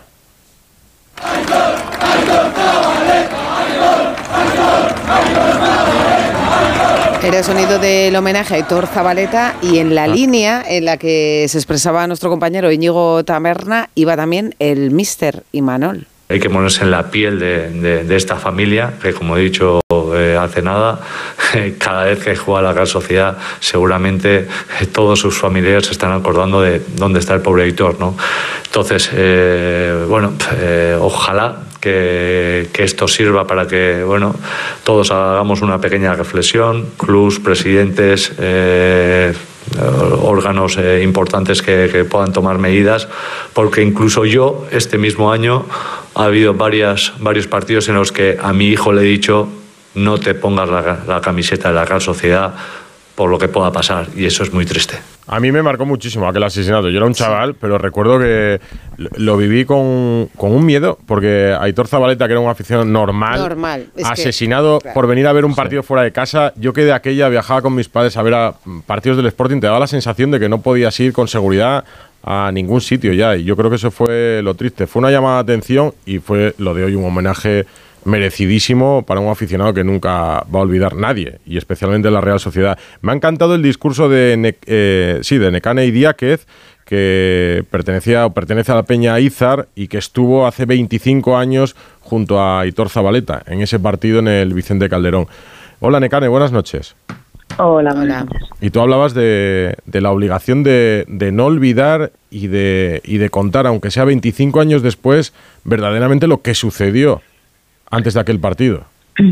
Sí, bueno, nosotros eh, lo vivimos en primera persona. Aitor fue asesinado, pero podíamos haber sido cualquiera, porque no había allí, no había nombres, no iban a por él, no, iban a por cualquiera de los que estábamos allí. Entonces, eh, sí es verdad que durante 25 años no nos han dado la oportunidad nadie o no nos han preguntado. Los primeros años había un secreto sumario y no pudimos hablar, ¿no? Y bueno, pues 25 años después, eh, la, mm, la Peña Bulchada, que es la donde que está en la grada de animación Aitor Zabaleta, eh, por este 25 años querían hacer un homenaje diferente y nos han dado la oportunidad de contar lo que vivimos aquel día, porque lo vivimos nosotros. Al final hemos contado nuestra verdad, lo que pasó, porque igual durante estos últimos 25 años, cada vez que oías que alguien comentaba, yo estuve allí y te y oías lo que decían, te dabas la vuelta y decías, perdona, eso no fue así. ¿Qué pasó, Necane? ¿Cómo Bueno, lo pues- recuerdas? Pasamos un buen día, fuimos a un centro comercial a Madrid. Después de salir de Donosti a las 8 de la mañana, un grupo de 55 personas, en nuestra peña es femenina y lo que pasa que no éramos 55, entonces el autobús lo formamos con la gente que se iba apuntando, ¿no? Entre ellos estaba Aitor, que fue con su novia Verónica y su cuadrilla, y para no meternos en problemas, porque éramos una peña súper tranquila, que íbamos simplemente a animar, nos fuimos a un centro comercial de Alcobendas, la Gran Manzana, y sí que nos acercamos alrededor de las cinco y media, por, más o menos, al Vicente Calderón, porque había gente en el autobús que no tenía entradas. Y allí pues eh, pedimos eh, protección cuando llegábamos a Madrid. Nos escoltó una, un coche patrulla de la Policía Nacional.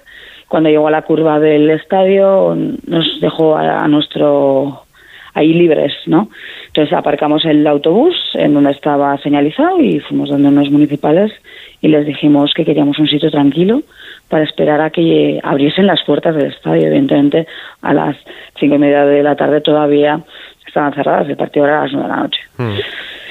Y allí nos fuimos a un bar que nos dijeron los dos municipales que estaban en el aparcamiento de autobuses del Vicente Calderón. Y en un momento dado yo entré al baño, en un momento dado vino alguien y nos dijo, venga, vámonos, que esto se está, se está liando aquí, que hay muy mal ambiente, o sea, algo raro y tal.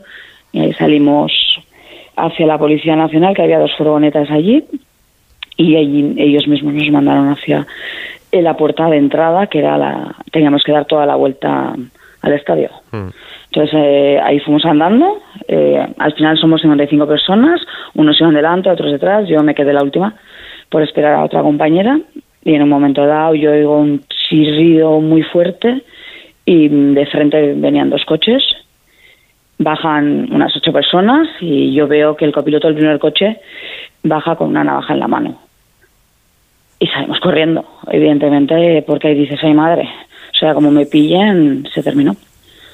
Y ahí es un caos, hasta que, bueno, eh, entra la policía, detienen a más de uno, otros escapan, los coches desaparecen como por arte de magia y nos mandan a- al estadio, o sea, a la puerta de entrada. Eh, nos vamos eh, unos a otros, quién falta, quién nos falta y tal. Yo hablo con Aitor y Verónica, ah, somos los últimos porque éramos los últimos de la fila, digamos, pero en ningún momento pensamos que, que pasaba lo que, estaba, lo que iba a pasar, vamos. Entonces, o sea, nosotros nos engañaron, nos dijeron que Aitor venía en el descanso, que iban a dar unos puntos y volvía, ¿no? Entonces luego ya te vas enterando, pues a lo largo de partido, las informaciones, la gente con la radio.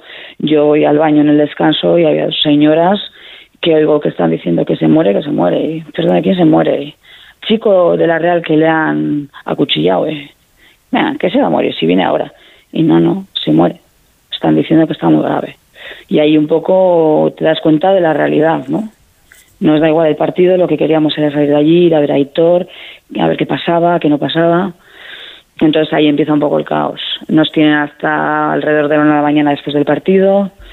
Nos sacan, nos meten en el autobús, al autobús, al autobús. Nosotros, pero ¿dónde está Aitor? No podemos ir donde Aitor. O sea, porque al final la sensación es que ha sido con él en el autobús y que hay dos personas que se quedan en Madrid, ¿no? O sea, vamos a esperarles y luego y pues imagino, el viaje de vuelta fue poco duro porque cada vez que sonaba la radio decían que empeoraba, empeoraba. Entonces al final yo, yo me acuerdo que en un momento dado yo llevaba auriculares, me levanté y le digo al chofer que apague la radio. Pues al final estábamos con la cuadra de editor, entonces, eh, pues eh, imaginaros, eso era muy complicado de gestionar. Y a las 3, eh, cuando da la señal de las 3 de la mañana, la última información es que Aitor acaba de fallecer. Entonces ya fue eh, silencio absoluto, nos íbamos hablando con gestos para que no supieran y luego pues eh, ya cuando íbamos a Donosti el autobús sigue porque hay gente que va a las afueras, a los pueblitos y tal, pues llegar a casa fue un- una odisea, ¿no? Yo me acuerdo que mi hija se iba a trabajar y yo solo le vi y fue el momento en el que le vi, me abracé lloré, lloré, lloré y no tenía consuelo, claro. O sea, al final yo tenía 21 años. Yo iba a un partido de fútbol, a una fiesta. En septiembre había estado en Praga una semana y había sido una fiesta, ¿no? Y al final volvimos de Madrid con esa edad a poner una esquela. Eso es muy duro, muy, muy duro. ¿Tu, sen- tu sensación, Necane, es que eh, iban a por lo que pillaran? Sí, sí, Y pillaron a Aitor. Sí, sí. Y mm, tuvimos la suerte, ¿no? Lo hemos comentado entre nosotros esos días que habíamos salido del bar, porque imaginaos que si entran al bar nos pillan a todos. O sea, no hay salida. Entonces podríamos haber caído muchos más. Sí, sí, iban a por, cual- o sea, a por cualquiera que llevase algo de la Real o que fuera vasco. Eso, eso fue así. Eso no fue una trifulca de fútbol ni un calentón de, como se, se solía decir, de peñas ultras. Nosotros no éramos una peña ultra. De hecho, eh, no quisimos ir con la peña considerada ultra de la Real, que era la peña Mújica en ese momento, que teníamos muchos amigos, porque sabíamos que igual ellos tenían mm, movida y lo que no quería, lo que queríamos evitar era eso. Es que eso yo creo que es lo que nos impresionó a, todos, ¿no? Que, que no era un aficionado ultra, que recordamos la silueta que hemos visto Sí. hoy precisamente en el campo de la. Real con ese con ese gorro con ese gorro alto. Y tú hoy Necane 25 años después eh, ¿qué has sentido? Bueno, pues llevamos desde el día 8, la verdad que desde que fue el aniversario. Sí, desde que grabamos el documental, que fue así como por, por, septiembre, pues bueno, lo grabas y en ese momento te remueve todo. Pero cuando lo ves, cuando la gente lo ve y la gente le dice, ostras, no sabíamos que había sido así, ¿no? Te remueve todo. Y piensas que 25 años después, eh, la- evidentemente nosotros no se nos olvida, ¿no? Todos los días te acuerdas de él. Cuando la Real gana la Copa, te acuerdas de él. Eh, cuando vas a Noeta y oyes su, su nombre, te acuerdas de él, porque al final nosotros estábamos con él allí, ¿no? Pero bueno, hoy ha sido un día muy complicado de gestionar. Eh, las emociones han sido muy bonitas porque 25 años después eh, ver cómo estaba hoy Anoeta en el homenaje con gente que tiene menos de 25 años, que entiende eh, lo que es Aitor, el símbolo de Aitor, ¿no? el símbolo de aficionado, el, el unir aficiones, culturas. Eso es lo, lo que realmente queremos que quede constancia, ¿no? Lo que nosotros nos pasó fue una salvajada. Entonces lo que queremos es que no se vuelva a repetir.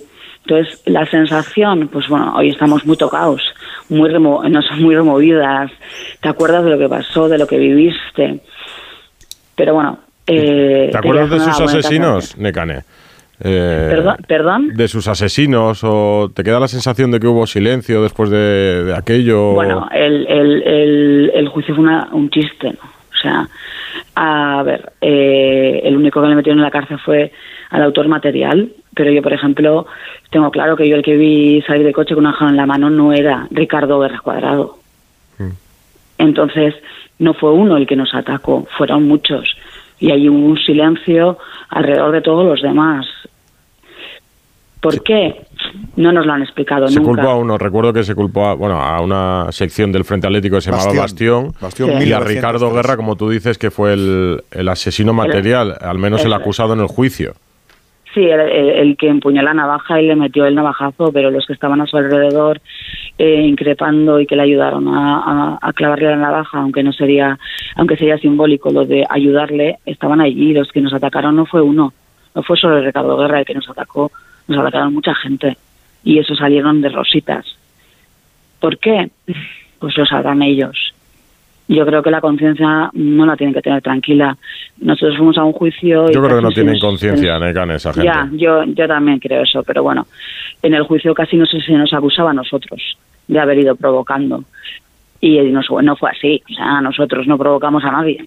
Eh, teníamos 20 años, éramos un grupo de chicas y como mucho llevabas en ese momento el paquete de tabaco en el bolsillo. En- nunca en la vida hemos llevado una navaja ni la llevaremos, porque el fútbol lo entendemos de otra manera, no de la manera que ellos lo vivían, que aparte yo creo que no les da igual el fútbol. Eh, iban a matar a un vasco y, y por desgracia lo consiguieron. ¿Tardaste mucho luego en volver al fútbol? Bueno, tardar, a- tardar en volver al fútbol en casa no, pero no hemos vuelto a viajar como viajábamos antes. Yo no he vuelto a Madrid ni volveré, ni aunque mi equipo se juegue la, la liga. A ese campo no volveré nunca, aunque ya no es ese campo y es otro, porque no puedo, es imposible. No voy a volver nunca. He vuelto a otros campos, pero Madrid no. Hay cosas que se te quedan para siempre y una de ellas es, es eso. Ese campo y ese equipo para mí significan muchas cosas dolorosas que, que ni me olvido ni perdono, porque no puedo, porque lo viví y lo sentí. Y entonces es imposible olvidar ni perdonar. Necane, un abrazo fuerte. Muchísimas gracias. Un abrazo. Eh, yo de de aquello me quedó la sensación también de que a, a Aitor Zabaleta luego eh, se le utilizó como como centro de, de- de ira también y recuerdo muchos cánticos que ni voy a reproducir por gente del, Frente Atlético y la gente Bueno. que eh, defiende al Frente Atlético y, y- y todas sus amistades digamos en otros fondos de otros estadios de, de- del fútbol español. Eh, irreproducible todo aquello para un aficionado. Es que tampoco quiero taberna hacer de esto. Hemos tenido mucho No, mal gusto hubieron- hubieron en los cánticos del fútbol español, que afortunadamente vamos evolucionando, pero ha habido mal gusto. Se le relacionaba con un, con un miembro de una Sí. asociación, de Sí. un grupo terrorista, Sí, Aitor sí, Zabaleta, y ya sí. está. Y ya está. Ha sido bonito y yo espero que el fútbol haya cambiado. Creo que ha cambiado. Por cierto. Creo que hemos dado muchos pasos. Ha cambiado, pero no, no- no podemos relajarnos, ¿eh? Un apunte más. Necane Idiáquez es la hermana de Íñigo Idiáquez, en su día jugador de la Real Sociedad. Sí, sí, un grande. Que jugó ese partido en el Calderón en el año 98 y también es hermana de Imanol Idiáquez, que es el actual técnico del Deportivo de La Coruña. Fíjate, una chica que ha que ha mamado el fútbol, en su casa. ¿Y cómo está? ¿Y cómo está que no puede ver a la Real fuera de, de Anoeta? Pues molaría que el Atlético de Madrid no la escuchara en el día de hoy y que la invitara a un partido. Y que la llevaran al pero- Metropolitano y, y hubiera un, un momento de reconciliación. Está en su derecho, yo creo que es una Es un sentimiento y contra eso Sí, es difícil sí, debatir. Bueno, no, no pasa nada, efectivamente, cada uno puede sentir lo que quiera. Ella lo ha dicho aquí claramente, ella siente que no tiene necesidad ni de perdonar ni de olvidar y está en su derecho. Yo creo que cada víctima tiene que vivir eh, su dolor como cree y, y no se lo ha olvidado por estos 25 años. Yo creo eh, que aquel caso eh, judicialmente fue el que fue, yo sí lo recuerdo, ya estábamos trabajando. Recuerdo que se hizo de forma eh, muy impoluta con las leyes. Es verdad que luego se ha ido evolucionando, porque eh, si hablamos ahora los oyentes del Radio Estadio de autor material y autor intelectual, eso no es un concepto que se manejaba en el 98, es un concepto muy moderno o relativamente moderno, porque da la sensación de que si yo te acuchillo, yo soy el que te acuchilla, pero el que tengo que alrededor, pues sí, hay Colaborador hay- claro, necesario. claro, es que hay figuras jurídicas que están y yo creo que entonces no estaban del todo, del todo desarrolladas, ahora ya sí. Ahora ya sí. Ahora en eso también, jurídicamente también se ha evolucionado en la aplicación de las leyes. Cuando alguien comete un delito tan grave como es un homicidio o un asesinato en este caso. Pues hoy ha sido el homenaje al que nos sumamos para Aitor Zabaleta, para su recuerdo y para que sirva para seguir dando pasos en el fútbol. Abrazo, taberna. Buenas noches. Radio Estadio. Rocío Martínez y Edu Pidal. Radio Estadio. Rocío Martínez y Edu Pidal.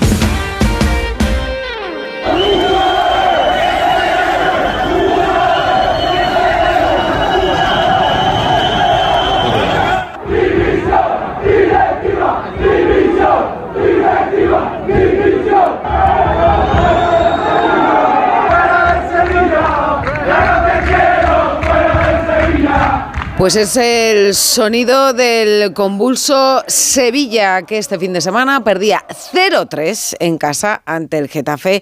Y esta situación ya sí que ha sido insostenible para Diego Alonso. Pero apuntan a los jugadores, apuntan a la directiva, Carlos Hidalgo, pero ya estáis a punto de eh, anunciar nuevo entrenador también. Buenas noches. ¿Qué Hola, tal? Buenas noches, sí.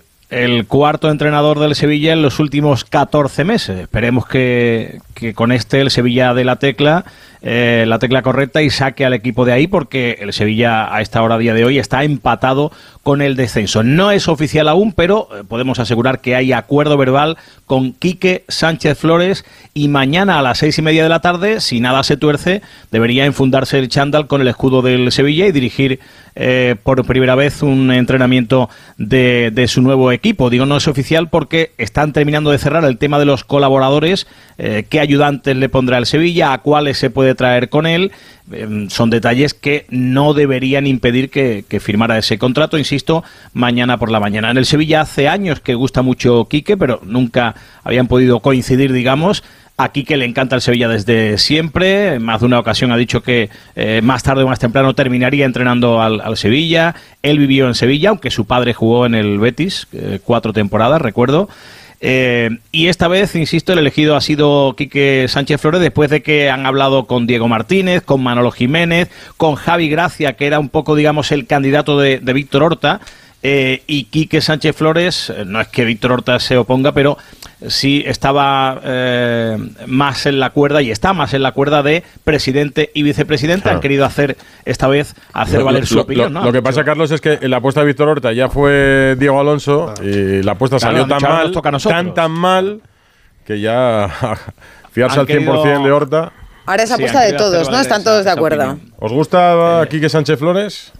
Hombre, experiencia tiene y, y ha pasado hace muy poco en el Getafe situaciones parecidas, es decir, que el, el vestuario no le va a dar miedo, tiene en ese sentido y, y, el- y su forma de entender el fútbol es justo la que necesitan. A lo mejor no le gusta la afición, pero es justo la que necesita un equipo que está en la situación que está el Sevilla ahora mismo. Es decir, a base de que el equipo defienda bien y a partir de ahí intentar conseguir los Es que el uruguayo lo ha hundido completamente. O sea, está en puestos de descenso, Bueno, 13 y los puntos. jugadores. También. Mira, vi unas imágenes el jueves del entrenamiento del Sevilla y es que era vergonzoso la falta de intensidad. Estaban pasando como picas o pequeñas vallitas de estas Sí. y es que pasaban andando. De verdad que es que yo salgo a entrenar con más entusiasmo cuando salgo a correr. Sí, no puede ser. pero- eso pero no, eso es un comportamiento profesional. Sí, pero en cambio el club, el Pero- primer día de entrenamiento de Diego Alonso, eh, que ya lo conocíamos del Mundial que hizo con Uruguay, Uruguay fue un desastre, eh, y lo dijimos cuando, cuando se produjo la noticia, el primer día pasaron imágenes eh, que parecía que Diego Alonso se comía al mundo, que había una intensidad tremenda. El problema del Sevilla es que si analizas los últimos entrenadores que ha fichado, todos han sido parches. Todos. Y Quique Sánchez Flores es otro parche más. Bueno, no nada que cierto, no le han ido muy bien las últimas experiencias aquí que Sánchez Flores, hay que, hay que recordarlo. Esperemos que esta le vaya mejor, pero es un parche más porque si tú analizas eh, entrenador por entrenador, ¿dónde está el proyecto del Sevilla? ¿Qué línea mantiene? ¿Dónde está el rumbo? Claro, es- es que no tiene nada que tiempo. ver, De hecho, eh, la división David. ¿eh? sale a un entrenador cada tres meses y medio. Pues el año pasado Pero- tres y este van por el tercero Últimos también. 14 meses. Nos preguntaba Pidal, a mí me genera muchas dudas Quique Sánchez Flores, pero no por Quique, eh, sino por la plantilla.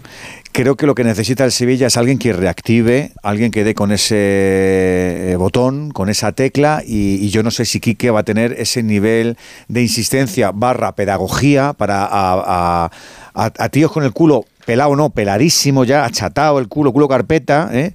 Eh, decirles, mm, eh, chicos, este es el, el presente y el futuro inmediato, o de vosotros depende la condena, el que tengáis equipo el año que viene, vuestros ingresos, el, el proyecto vital de cada uno, el proyecto deportivo, porque a mí me parece, como decía Rocío, que es un equipo ruinoso de actitud ruinosa, de compromiso ruinoso. Y eso para cualquier entrenador me parece dificilísimo. Y yo en entrenadores milagreros ya no creo. Hombre, es, un- es una patata caliente, pero quiero decir, ves la Más plantilla del Sevilla, dices, hombre, quiero decir, Pues hay yo plantillas peores en primera, Para pues más no, 13 como para ser un, Mis- un candidato al descenso. dudas, pero de la verdad. dinámica, es verdad que Rakitic eh, decía después del partido que había sido el peor día, el día más duro de su carrera. A ver, yo veo dos cosas. Yo Para- si queréis os pregunto, soy mala, mala gente y os pregunto No. cuántos jugadores del Sevilla tenéis en vuestro comunio o en vuestro fantasy. Hombre, ¿Ahí tenéis alguno? Lógicamente, con el momento de forma del Sevilla, ninguno, Edu. Pero, por ejemplo, a la Almería lo veo un equipo, hoy lo vi con el Mallorca, completamente hundido. Es un equipo hundido, es un Pues equipo yo le veo- descendido. yo le veo de más segunda. pulsaciones, fíjate. No, hombre, no. Al Sevilla El le Almería ves. está a, a ocho puntos de las pulsaciones. Te hablo de los pu- no te hablo de los puntos, te hablo de las No, pero pulsaciones. sensaciones. El, el Sevilla, sin tener una de las mejores plantillas de los últimos 25 años, tiene jugadores suficientes, calidad suficiente como para estar mínimo, mínimo, mínimo Para en media tabla y sin problemas. mejor, un poquito Claro. mejor tampoco. Sí. no Bueno, bueno. te pase porque. Bueno, es, verdad, pero es verdad que estos equipos cuando están en zonas donde no están habituados y futbolistas que están en zonas donde no están habituados, cuidadito. Pero yo creo que Quique lo que le va a dar es orden y organización, eso los equipos de Quique. Si los jugadores quieren, Cayetano. Sí, pero de todas formas aquí el que es, el que sale más mal parado es Víctor Horta, o sea, Hmm. tres entrenadores, estilos Absolutamente. distintos y después otra cosa que, que esta no es tampoco su opción, o sea, que ya está en un papel digamos de, de salida, está ya fuera prácticamente, pero yo sí que creo que Quique por lo menos un po- equipo un poquito más organizado, más racional sí va a ser. A mí lo que sí me decían hoy, Carlos, eh, que no sé cómo lo ves, alguien que conoce muy bien el Sevilla, cuyo nombre no diré, es que hay un problema de vestuario. O sea, ese vestuario no va, va en la línea de lo que dice García también. Ese vestuario, me decían a mí, no va a indomable, la misma. indomable, indomable. O sea, hay corrientes, decir hay corrientes y aquí- hay Corrientes, dice. desunión. Como se suele de decir por de aquí, Paje, ríete tú. Por mi tierra, ese vestuario tiene bastante guasa. Ese vestuario tiene bastante guasa y hay mucha gente que viene de vuelta, que gente que está pensando en otra cosa, que tiene la cabeza en otro sitio, eh, gente que directamente no da el nivel. Eh, es que hay una mezcla, después están los, los grupitos, que si los argentinos por un lado, que yo ya paso de esto, y eh, es que hay una mezcla extrañísima que, eh, que de la que se puede sacar poco, pero eh, yo creo que para, para la permanencia hay. Sí, Ya, que, claro. que es lo que tiene que pensar ahora mismo el, el Sevilla. Y con lo que decíais de, de Quique, pues con que sea un poquito más pragmático en los partidos y, Claro que y- eso, y le dé un poquito de sentido, pues el Sevilla se va a salvar. Yo no digo que vaya. Es que, es que por cierto, no, no, no, no voy a olvidar nunca lo que hizo Diego Alonso en, en- en la rueda de prensa previa al partido del Getafe, teniendo el equipo como lo, como lo, lo tenía. Y dijo el tipo que, que sí, que se podía conseguir perfectamente clasificarse para Europa. ¿Pero qué dice usted, hombre? ¿Pero qué, Y, qué está no, ha, hablando no ha hecho ninguna demanda de, de Bueno, decir pero- adiós, de, de querer despedirse, porque como Nada, sabéis- ni a- ni Se sentó, se sentó Horta, ¿no? Claro, en pero la claro. silla. Bueno, Y yo sin- creo que ahí estuvo bien Horta y no dejarle y no dejarle al entrenador. Pero por eso digo de Al él. matadero. O sea, él, él- él- él matadero, tampoco, claro. si, no, me, me- si me equivoco, me corriges, Carlos. Él tampoco, el club tampoco ha hecho un vídeo de lo, el- lo típico despedida con los jugadores. Pero si el comunicado eh, Pero es que tenía hizo lo mismo 14 con Mendy- palabras. Es 14 que hizo lo mismo con contadas. Mendilíbar. a ver, a yo- Mendilíbar, cuando Mendilíbar se iba, a ir a despedir de los jugadores, eh, ya estaba el otro entrenador allí. Sí, pero Eh, es hay- decir, con no pudo despedirse de los Con jugadores. Mendilibar hubo, hubo quien a lo mejor podía pensar que lo podía mantener. A mí en los últimos días eh, el uruguayo me ha dado pena. Os lo digo de verdad. Porque creo que Mira, se la, voy a contar se una la ha ido cosa. exponiendo voy, Carlos. voy a contar una cosa y no voy a decir, no voy a decir a quién le dijo esta frase eh, hace unos días. Eh, y no voy a contar a quién, pero mm, le dijo a alguien con, con cara de muchísima pena, eh, con la de años que yo llevo esperando una, una oportunidad así. Antes de que lo destituyeran, ¿eh? Antes. Ta- También hay que decir que en algunos no- partidos no da pie con Sevilla bola, ha merecido no, más de lo que obtuvo. Ha ¿eh? tenido mala suerte, tampoco- David, pero mala suerte, Sí. más mala suerte. Sí, sí, más no, mala no, pero, suerte, pero, en no, no, alguna- pero, pero lo que quiero decir, Edu, Es que es 12 que quiero no. recordar que esta plantilla de la que estamos hablando hace medio año fue campeón de la Europa League. Ya. No, no, y, han llegado tres o, O sea, cuatro no, jugadores. hace- quizá tampoco estamos algo hablando más de una medio plantilla año, tan mala. Hace algo más de medio mundo, año estaban también hay que- jugándose también el descenso, ¿eh? David es un mundo esto, es que esto es un mundo, Sí. es que esto cambia todo y ellos están todos Claro, están por, por debajo eso, de su sí, sí, nivel. por eso. Y, y renovaron a un entrenador por ganar la Europa League, no porque creyeran en él. Ya era hora. Claro, llega un momento en el que, bueno, Víctor Horta se equivoca, los entrenadores se equivocan, pero la afición señala a los futbolistas también. Sí, pero ¿os acordáis de Yulo Lopetegui? Cómo Sí. se convirtió en un entrenador de mal carácter, que estaba atacado de los nervios, que no soportaba Sí, la presión. sí. Yo- yo lo sufrí. pues, vale, Sí, sí. vale, pues yo creo, yo creo que esto es el ambiente que hay ahora mismo en el en Sevilla. todos los en sitios, estoy contigo, Ca- Y Cayetano. entonces, esto al final es una trituradora de Eso, eso, eso capilariza todo desde arriba y yo creo que eh, el nuevo, cuando entre el señor eh, del Nido Benaventes, ¿no? El Junior. No, Carrasco. Carrasco, el Como Benaventes le el llaman padre. Llámale padre, padre, hijo Le- más le- fácil. le tendrá- se tendrán que decir, vamos a tranquilizarnos un poco y vamos a darle estabilidad porque es que todo, es que todo tiene El hijo eco. ya tenía que haber entrado, ¿eh? todavía no ha entrado. Bueno, el 31 No, entra, es pero, en, en sí, el enero, 31 de ¿no? Pero en, diciembre. en- Sí, sí, en principio era noviembre. Porque todo, porque ahora lo de estaba firmado, Lo de, Estado- lo de Estados Unidos, a irte a pedir los créditos a Delaware. Es que todo el futbolista lo golismea. Y el futbolista es el primero, el primero que se hace un concordia y que está con el representante todos los días y dice, sácame de aquí, sácame de aquí. No, ¿Te ha llamado alguien? ¿Te ha claro, llamado alguien? también Sácame de aquí. Hay Claro que jugadores, Es así. hay jugadores que Claro. tenían oferta para salir y al final no salieron. Enesiri, Acuña o Campos, es que son Rafa muchos Mir los y- que y- y- de qué peso? ¿eh? ¿Y de qué peso? Mañana nos contarás el anuncio de Quique Sánchez Flores y la previa del partido, porque el martes juega el Sevilla en Granada, que hay liga en menos de 48 Eso es una horas. final, ¿eh? Abrazo a Sevilla, Hidalgo. Un abrazo, buenas noches a todos. Y no menos lío en Barcelona, después del empate ayer en Mestalla frente al Valencia, Cayetano. Le falta mucho al Valencia, pero le dio para empatar con el Fútbol Club Barcelona. Alfredo Martínez, muy buenas. ¿Qué tal? Buenas noches. Y esto tampoco pega un volantazo de 180 grados para acabar con la crisis y el debate que teníamos en los últimos días, claro. No, no, no. Eh, Fíjate que el propio entrenador catalogaba al final del partido de empate insuficiente, ¿no? Porque no, no le vale de nada, no le vale ese, ese punto y menos viendo que hoy ha ganado el Madrid y que posiblemente mañana, si gana el Girona, se pone a la friolera de nueve puntos sin haber terminado todavía la, la primera vuelta. Pero fue más o menos la, la misma película de la temporada, cuando no es por una cosa es por la otra. Ayer fue por la falta de pegada. Yo creo que, salvo los primeros 20 minutos en los que el Valencia estuvo mejor que el Barcelona, salió, que ya es un mal endémico. No sé qué le pasa al Barcelona, pero siempre empieza mal los partidos, entra muy mal. Normalmente incluso encaja un gol hasta en los primeros minutos. En esta oportunidad fue una parada extraordinaria de Iñaki Peña, disparo de Jaren Chul, lo que lo impidió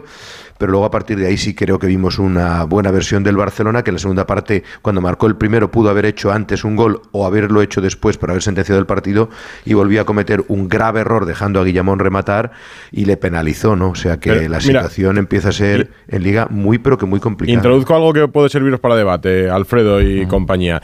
El Barça puede tener falta de gol en muchos partidos, pero es la misma, buena o mala, que tenía la temporada pasada. El Barça esta temporada lleva 31 goles a favor, que son cifras parecidas a las del año pasado. Diferencia. que ha Pocos, encajado- pocos goles para lo que es un grande. Diferencias que, bueno, pocos, pero el año pasado fueron suficientes. ¿Por qué? Porque encajaba menos. Creo que encajaba 6 a estas alturas de temporada, este año ha encajado 19. ¿Cuál es el resultado? Que el año pasado sacó, y lo recordamos, muchos partidos por 1-0, 0-1 que le sirvieron Pero para ganar una liga. Este año ha marcado frente al Girona, ha marcado Sí, en pero- Amberes, ha mar- eh, marcó ayer en Mestalla, y eso no le sirve para ganar, porque encaja mucho. Entonces el Barça tiene Sí, un problema pero- que no acaba de coser, que es la defensa. Sí, sí. Los datos dicen eso, pero eh, acordaos que el año pasado Xavi eh, cambia el dibujo coincidiendo con la derrota en el Bernabéu, cuando pierde contra el Madrid 3-1, y mete la figura del cuarto centrocampista eh, con el cuadrado en el medio, lo cual le lleva a tener mucho más control, menos llegada al área, sigue teniendo poco talento, bajo mi punto de vista, arriba para cerrar muchos partidos y acaba ganando, creo que 11 o 12 partidos por 1 a 0, Claro. por no cerrar los partidos y por saber defender bien la parte final de los mismos. ¿no? Era un equipo más fiable porque era un equipo menos abierto. El Barça de ahora es un equipo que juega con tres jugadores en el medio que son muy buenos con balón, pero falta fiabilidad defensiva. Es un equipo que a veces no se junta del todo bien, que sigue con los mismos problemas que el año pasado para cerrar partidos en ataque, como se demostró ayer en Valencia, de forma muy clara, pero que defiende peor. Defiende peor porque juega más expuesto y más abierto y cierra con menos jugadores que con los que cerraba el año Sí, pasado. pero también Y así, por tanto, individualmente- yo creo, yo creo, yo creo que con Joao Félix y Cancelo el equipo ha mejorado, o sea, la plantilla ha mejorado en calidad, pero eh, son perfiles muy diferentes y el Barça ha perdido a Gaby y evidentemente pues ha perdido Te iba a decir, David, yo creo que la mayor parte de la gente eh, que quiere al Barça eh, firmaba ganar partidos por 5-2. Todos, ¿no? 5-2. Sí. 5-3. Pero creo que es más fácil solucionar lo de abajo que lo de arriba, porque para el Mister, para el Mister es más es que solucionable lo de atrás que lo de arriba, porque lo de arriba Sí, pues, pero es que lo, lo- lo de abajo, te digo una cosa, Edu, para mí lo de abajo lo puedes solucionar incluso jugando más abierto como juegas ahora. Pues que el problema del Barça es que se desestructura, no viaja con el balón, no se junta en campo contrario. Las líneas se es separan que- y los rivales encuentran muchos espacios No, pero- para meterte la Mira, la- en esa primera ese jugada, es el problema. Esa primera El jugada problema es que quieres atacar muy rápido y, y, mm, demasiado directo y muchas veces pues te desestructuras, los rivales lo aprovechan. En esa primera jugada de la que hablaba Alfredo, que es la primera ocasión nada más arrancar el partido, eh, es una pérdida de balón que se quedan De Jong y Rafinha protestando que les habían hecho una falda de espaldas a la jugada. O sea, dando la espalda a su, a su portería, dando la espalda a dónde estaba el balón. Es que yo creo que falta un poco de, de estar conectado a los partidos también. y el gol que encajas es que. Girona te ha ganado en intensidad también. Pero, eh, que el Amberes te ha ganado en intensidad No, pero también. ayer, El Barça, cosa, ayer lo eh, normal es que el Barça gane 0-4. ¿eh? Bueno, bueno, bueno, bueno, bueno, bueno, bueno. y Es que les Alfredo. pasa siempre. No, que pero los primeros el minutos- Barça- 0-4. Tradicionalmente el Barça ha, ha de- ayer para- para ha cerrar el defendido David eh, dominando los partidos, o sea, dominando Claro. de cabo a rabo, Descansando con balón. Lo que ha hecho hoy el Madrid, básicamente contra el Villarreal, eso lo ha hecho el Barça Sí. miles de veces, pero ahora por lo que sea no, no lo hace. El año pasado tampoco lo hacía, lo que pasa que eh, se, se basaba en, Defendía en- en con una más gente. fortaleza defensiva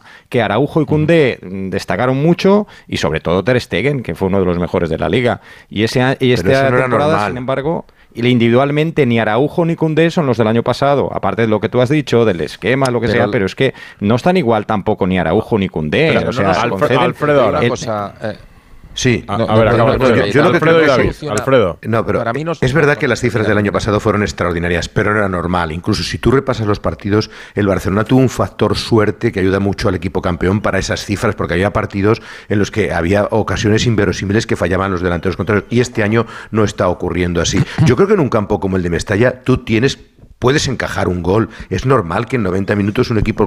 Yo creo que el problema lo tiene más arriba. Es verdad que están fallando mucho y que les aciertan mucho los rivales, Pero, no es normal que el Barcelona Ahí, ahí solo marque un gol de todas puesto las... Xavi el foco. Y en porque él habló Alfredo, de eficacia si el 25 Valencia- veces en la rueda de prensa. David. Si el Valencia no le cosa, hizo ¿eh? ni una ocasión de gol ni al Celta ni al Getafe, ni una en todo el partido, y le hizo tres o cuatro al Barça. O sea, Bernabéu. Ya, pero en todo caso. Cayetano, mira, paró tantas la como le paró al Barça.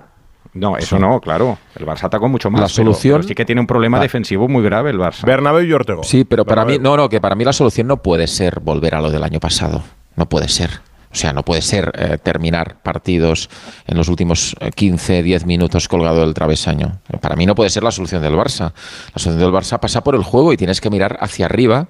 Te- tienes un problema que no es solucionable a corto plazo, que con la versión del Lewandowski que tienes y el resto de la gente que la acompaña, para mí te falta talento para terminar jugadas. Muchas veces se ve de forma muy clara. Pero la solución pasa por mirar hacia adelante, estructurarte a través del balón, dominar los partidos, dominar el juego y defender con el balón. Eh, y el Barça lo ha hecho a veces, en micropartidos dentro de partidos, pero no lo ha hecho con continuidad. Y este año defiendes peor, evidentemente porque no tienes eso y no tienes lo que tenías el año pasado, que defendías muchas veces más en bloque bajo que este año.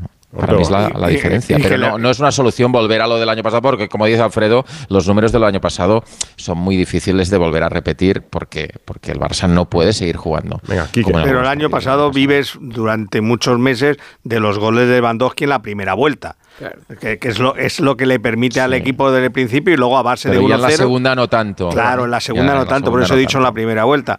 Pero es que ahora el problema es que eh, Lewandowski no mm, materializa todas las ocasiones que materializaba el año pasado y luego no tiene nadie más que, que marque goles. Los Nadie. centrocampistas del Barça no son centrocampistas de, de media docena, vamos a poner media docena de goles por temporada. No lo son.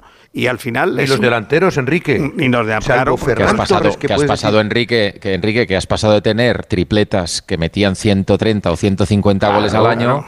A tener lo que tienes ahora. Es que hay Y mucha luego el- diferencia. el problema- o lo el- asumimos. el problema o- de jugar finales o lo todos queremos los ver o no domingos lo vemos. es que Ya, pero en el Madrid problema. también se fue Cristiano. Es que tampoco, tampoco se puede estar hablando todo el tiempo de que no está Pero Busquets, el de Madrid que no ha está fichado Messi. talento joven y le ha salido bien. Bueno, pero bueno, no lo pero han este año no renovado había bien. fichado, no había fichado a ningún bien. delantero, por ejemplo, y se había ido Ya, pero Benzema No, el Barça también. ha fichado a Rafinha por 55 millones y no los vale. Y no es goleador. El problema, está. decías, Quique, es... que ahora tiene un, un- un problema añadido, que es que ya tiene que ganar todos los partidos obligatoriamente. Jugar finales siempre. Claro, y este equipo que ahora mismo no tiene seguridad en sí mismo, tener que ir a, a ganar todos los partidos le va a ser complicado. Es el mismo caso de la Atleti Madrid ya. La Atleti Madrid ahora otra vez vuelve a tener que empezar a ganar todos los partidos que juega. ¿Por qué? Porque se le ha escapado al Madrid y se le ha escapado al Girona. Y, Y, para encima el Barcelona tiene en la segunda vuelta que visitar los campos del Girona, Claro. del Atlético de Madrid y del Real Madrid. para recuperar eso ahora es muy difícil porque tu, tu equipo Sí. no tiene confianza, sobre todo en el aspecto defensivo, Y del Betis, que se rompe por el centro del campo. o sea, el centro del campo no- cosa- ninguno quiere defender ahí. Y después otra cosa, Laporta le ha quitado fuerza a Xavi con- obligándole a convocar al partido de Amberes, a Lewandowski y a Gundogan. Ahí también se le ha quitado Xavi a sí mismo. daño. Cayetano, Xavi se la quita a sí mismo, porque si el presidente te dice eso, tú le dices, pues mire, eh, métase usted aquí en el banquillo y viaje usted a este partido, ah, que, yo, me quedo, que yo me voy.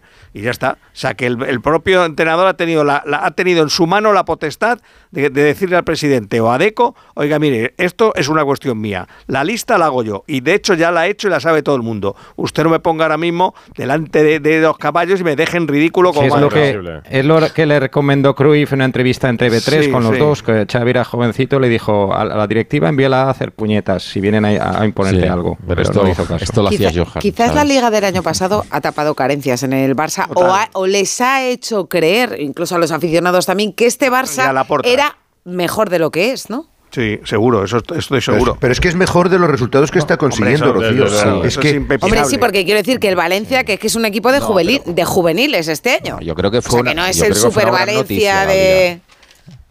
Para mí la liga del año pasado fue una gran noticia. Es una base en la que poder cimentar el crecimiento. El problema es que desde hace mucho tiempo en el Barça se ha hablado más de resultados que de crecimiento del juego. Ese es el problema. Se han puesto desde el club. El otro día Xavi hablaba de la estabilidad. Que él cree puede crecer Para mí la estabilidad es muy difícil. tiene que marcarla el club el club con el mensaje. ¿Y qué mensaje me han dado la puerta desde el primer día? Que había que ganarlo todo, que ¿Cuánto tiempo, ¿cuánto tiempo, construir la historia del Barça con no, la Champions. Eh, David, cuando venías hace, del barro. ¿Cuánto tiempo hace que no babeamos por Yamal? La casa por el tejado. ¿Cuánto tiempo hace que no bueno. Eh, babeamos por Fermín? Pero fíjate que estábamos hablando de ellos como que era. Lo contaba el otro día Tiene razón. El equipo tiene que jugar mejor. Uno a uno, Edu. Los jóvenes han pasado ahí otra vez a un grado cuando no están cocidos ni crecidos y es y eso es, eso es matador y es un problema que ellos tienen que asumir tienen que asumir que hay un equipo que necesita la aportación y para eso necesita la confianza y una mayor dedicación. Y, tengo la sensación de que eso no se ha producido. El problema es que el Barça. ¿eh? Alfredo, juega el miércoles con el Almería. ¿Es el miércoles con el colista? Sí, pero, pero es el colista. De ahí sí que, ahí prohibido, o sea, el Barça. Pero el martes, es incapaz, el martes en la rueda de prensa en la que estarás, se vuelve a centrar otra vez en la crítica el mal ambiente, la, el debate, las dudas, otra vez pues todo te, te, para te, Pero es que no tiene ni juego ni resultado. Te digo lo que te he dicho con Ancelotti, también lo alimenta Xavi. Es que Xavi tendría que tener otro tipo de respuestas para alimentar estas cosas. La última rueda de prensa otra vez, otra vez te deja otras 200.000 preguntas para la siguiente. ¿Pero qué mm. viene a decir eso ahora de que no me habéis felicitado? Chico, de verdad, ¿en serio? ¿Estamos para eso? Bueno, ayer, ayer Deco, vamos a ver si es verdad, puso un poquito de calma, ¿no? Cuando dijo que que no le rebonábamos más años a Xavi porque él no quiso y que sabemos mm. a dónde queremos ir y que hay que ir con mucho cuidado y que sabemos hay que gente que tiene una facilidad dialéctica para evitar bueno, la vamos a ver si es verdad cuando no vuelva a venir. ¿eh? No, no, pero que Xavi no quería renovar más. Un eufemismo no quería renovar más. Yo creo que hay gente que la máquina de la verdad esta que te ponen a veces, eh, ¿cómo se llama? Claro, eh? Te la te, revienta, claro, niño la se la carga. La gente no, les cree. No sé por qué, de Deco no me creo nada. Yo tampoco. Pero de, nada, desde el primer día, ¿eh? no sé por qué. Si dice buenos días, bajo paraguas. ¿Qué decías, Alfredo? Pero sí es verdad lo que dice él, que Xavi no quería renovar mucho más mm. porque él conoce el club, él sabe lo difícil que es. De hecho, en varias ruedas de prensa, te puede decir David, siempre dice, yo sé que si al final de este año no gano, Polígrafo. me tendré que ir. Sí. Él es el primero Polígrafo, que lo sabe, sí. aunque tiene un año más de contrato. Mañana nos cuentas y el martes la rueda de prensa, como Berlín. Y el martes tenemos la, la, comida con la porta, a ver Uy, qué si, divertida. con la prensa. A, a ver si, Espérate a al final si, de la comida. A ver si pescamos otro off the record. A ver si cuenta más cosas al final que al principio. Comida y bebida, que ordena algo, claro. ¿Qué quieres decir? Claro que sí. Eh? Abrazo, Alfredo. Hasta mañana, todos. Buenas noches. Oye, paso por encima, pero ¿visteis el partido del Atlético de Madrid? ¿Lo vio? ¿Viste el partido del Atlético? Le encantó. Sí, yo ¿eh? vi el partido del Atlético. Un paseo. El del Atlético no lo vi. Pero yo lo vi entero. Impresionante el Atlético. Claro, pero vi solo el partido del Atlético. Con mi padre fue un, el que no haya la visto es un baño absoluto del Athletic Club con mil ocasiones, un penalti desperdiciado. O sea, es... Yo pienso que para mí es el en, de todos los partidos que yo he visto en lo que va de temporada, la mejor hora de un equipo es la que tuvo el Athletic. Yo, a todos los niveles futbolísticos. O sea, es, si van 5-0 al descanso, nadie hubiera dicho nada, pero cómo se llega ¿Cómo se hubiera llegado ese 5-0? Eh? Una, velocidad. Presionando velocidad. Las dos, panteras. Ritmo son, impresionante. Es la, maravilla. El y no, te voy a, recuerdo el Atlético. Te voy a llevar la contraria, porque del Atlético, si fue uno, fue Oblak. Porque si no es por Oblak, sí, sí, eso no es 2-0. Sí, ¿eh? sí, no, no, pero quiero decir, pero además esos partidos, cada vez eh, intento dar más importancia al que lo ha hecho que al otro, aunque la prensa, claro, es un equipo de Madrid, tiene mucho más seguimiento, pues, posiblemente tenga más aficionado y se quiere quiera enfocar un partido por lo mal que estuvo el Atlético, pero es que son partidos en los que tienes que empezar enfocándolo por lo bien que está el equipo que gana. Es, que, es que minimiza, es que ningunea al, al, Atlético. Pero es que el Atlético fuera de casa es un desastre. Se sí, ha perdido cuatro partidos. En casa lo gana todo y fuera. Mira, os voy a traer un sonido de hoy en Francia, después del partido del PSG, Luis Enrique hablando de Mbappé y el partido. La segunda pregunta es para él, no para mí. Y la primera, él tiene total libertad. Desde el primer día que hemos llegado aquí ha sido siempre lo mismo.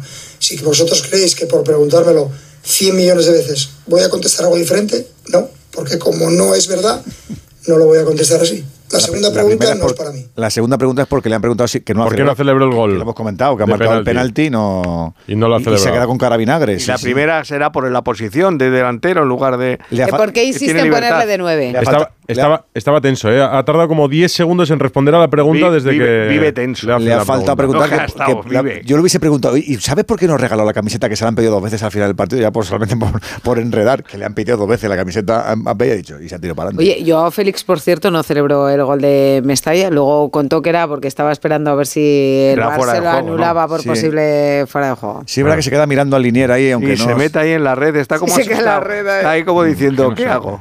Hay de Sí, todo no se lo cree. en esta vida. En fin, eh, Edu García Ortego, mm, veremos. Cayetano Ross, David Bernabéu, vaya semana nos No, espera de no, no, vaya semana, Buenas noches. perdona, vaya vida nos espera. Para cerrar el año no Porque está han sacado ya el calendario del Supermundial de Clubes. Entonces, un año vamos a tener Ah, bueno, Mundial, bueno, bueno. otro vamos a tener Eurocopa y otro vamos a tener Supermundial de Clubes, que es que es del 15 de junio al 13 de julio, vamos, Estados un mes. Y ya no, no es que sea un problema para nosotros, creo que que encantados. menuda- Es cuando van a descansar los futbolistas. Menuda, menuda, menuda mangada han pegado que ahí a los esto tener Lo de vacaciones. los 32 clubes es solamente para solamente lo han hecho para que dejemos de decir mundialito. Claro, no puedo llamar mundialito a una cita de 32 Y a, clubes. y a un mes, claro. y a un mes, cada vergüenza, claro. y a un mes de competición. Pues mira, hecho solo por eso. Está clasificado el Madrid, por ejemplo, está clasificado, está el City, está el. Chelsea, pero es que yo digo, o sea, la liga termina en mayo. ¿No? A primeros de junio, así, a últimos de mayo, tienes la Champions. El- el 6 esta de competición empieza el 15, esta competición empieza el año que viene, en julio 25. de 2025. Las AFE Entonces, digamos, del mundo, que se movilicen. 15 días ahí, que, Que lo hagan hacer ellos. Una semana de Que vacaciones. se, que, Claro. se, que se pongan en manos de sus sindicatos y que Claro. lo peleen. No, no, y si no, que que, se tremendo. aguanten. No, pero no, ¿Quién es que lo no puede? puede ser. Pues eso, No, pero- y es verdad que muchas que igual hay gente que dice, no, que los futbolistas cobran mucho dinero Que y que trabajan poco. bueno, pero que lo peleen. es- los futbolistas necesitan Que descansar. lo peleen. Bueno, pues que den un paso ellos. La sindicación, se reúnen todos y llegan y digan. sindicación el no es exclusiva de la metalurgia. el- que se peleen. El y si primer- no, que se aguanten. El primer paso lo damos nosotros. Dependiendo Los del- de los límites salariales, nos vamos a bajar el 1% del sueldo para tener que jugar menos partidos, para que nuestros clubes no nos obliguen a jugar más. Vamos, y el otro un 0,1 y el otro. Vamos. A los futbolistas quemando neumáticos y cortando una ahí, carretera. ahí, como, como los de Citroën arriba en Vigo. Venga, venga. Abrazo a todos. Adiós. Adiós. Radio Estadio. Rocío Martínez y Edu Vidal.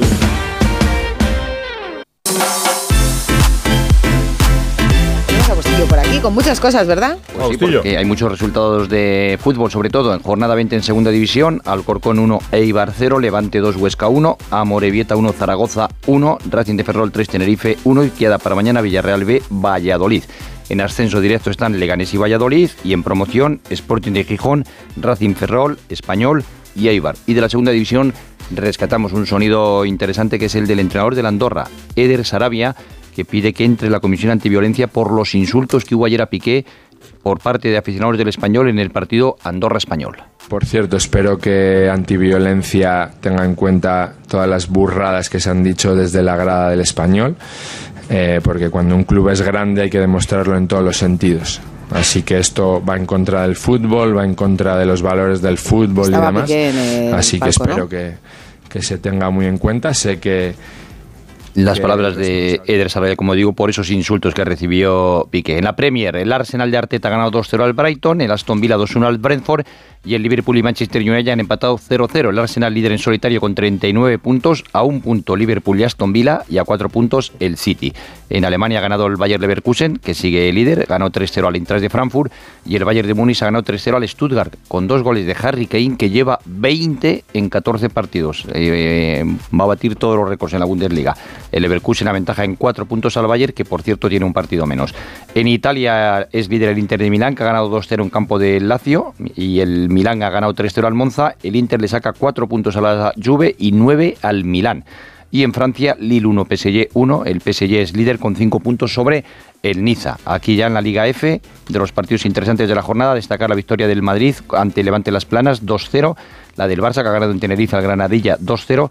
Y ahora mismo el Barça es líder, pleno total, 12 partidos, 12 victorias. El Real Madrid eh, tiene 27 puntos, igual que el Levante y que el Madrid Club de Fútbol y están ambos ya a nueve puntos del Barça, que va camino de A conquistar. nueve puntos ya. Exacto, camino de El Barça conquistar que va otra vez a ganarlo Sí, todo, a terminar unas con cuantas pleno. jornadas otra vez campeón matemático, sí.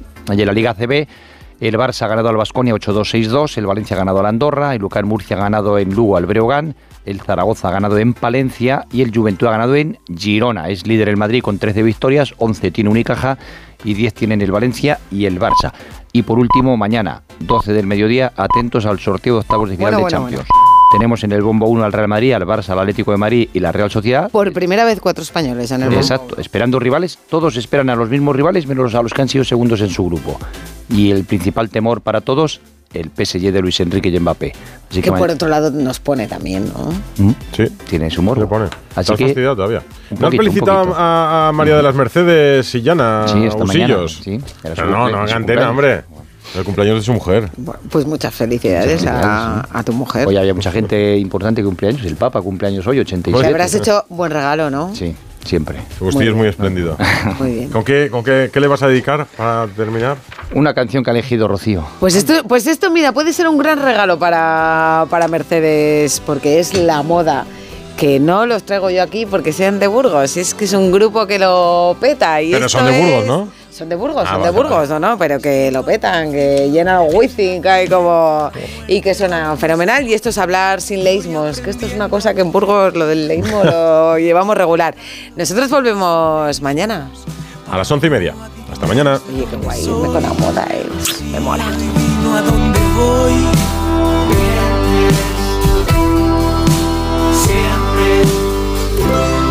Buscando la rabia y tú les diste una herida. Aprendimos a seguir, a curar la cicatriz. Vamos desapareciendo en el tiempo, en el tiempo. Días que se rompen en segundos, sientes que no entiendes nada del mundo. La inseguridad, el riesgo desde el precipicio. Estoy aprendiendo a creer en mí mismo, intentando hablar sin leísmos. Si estamos juntos, el dolor ya no es dolor.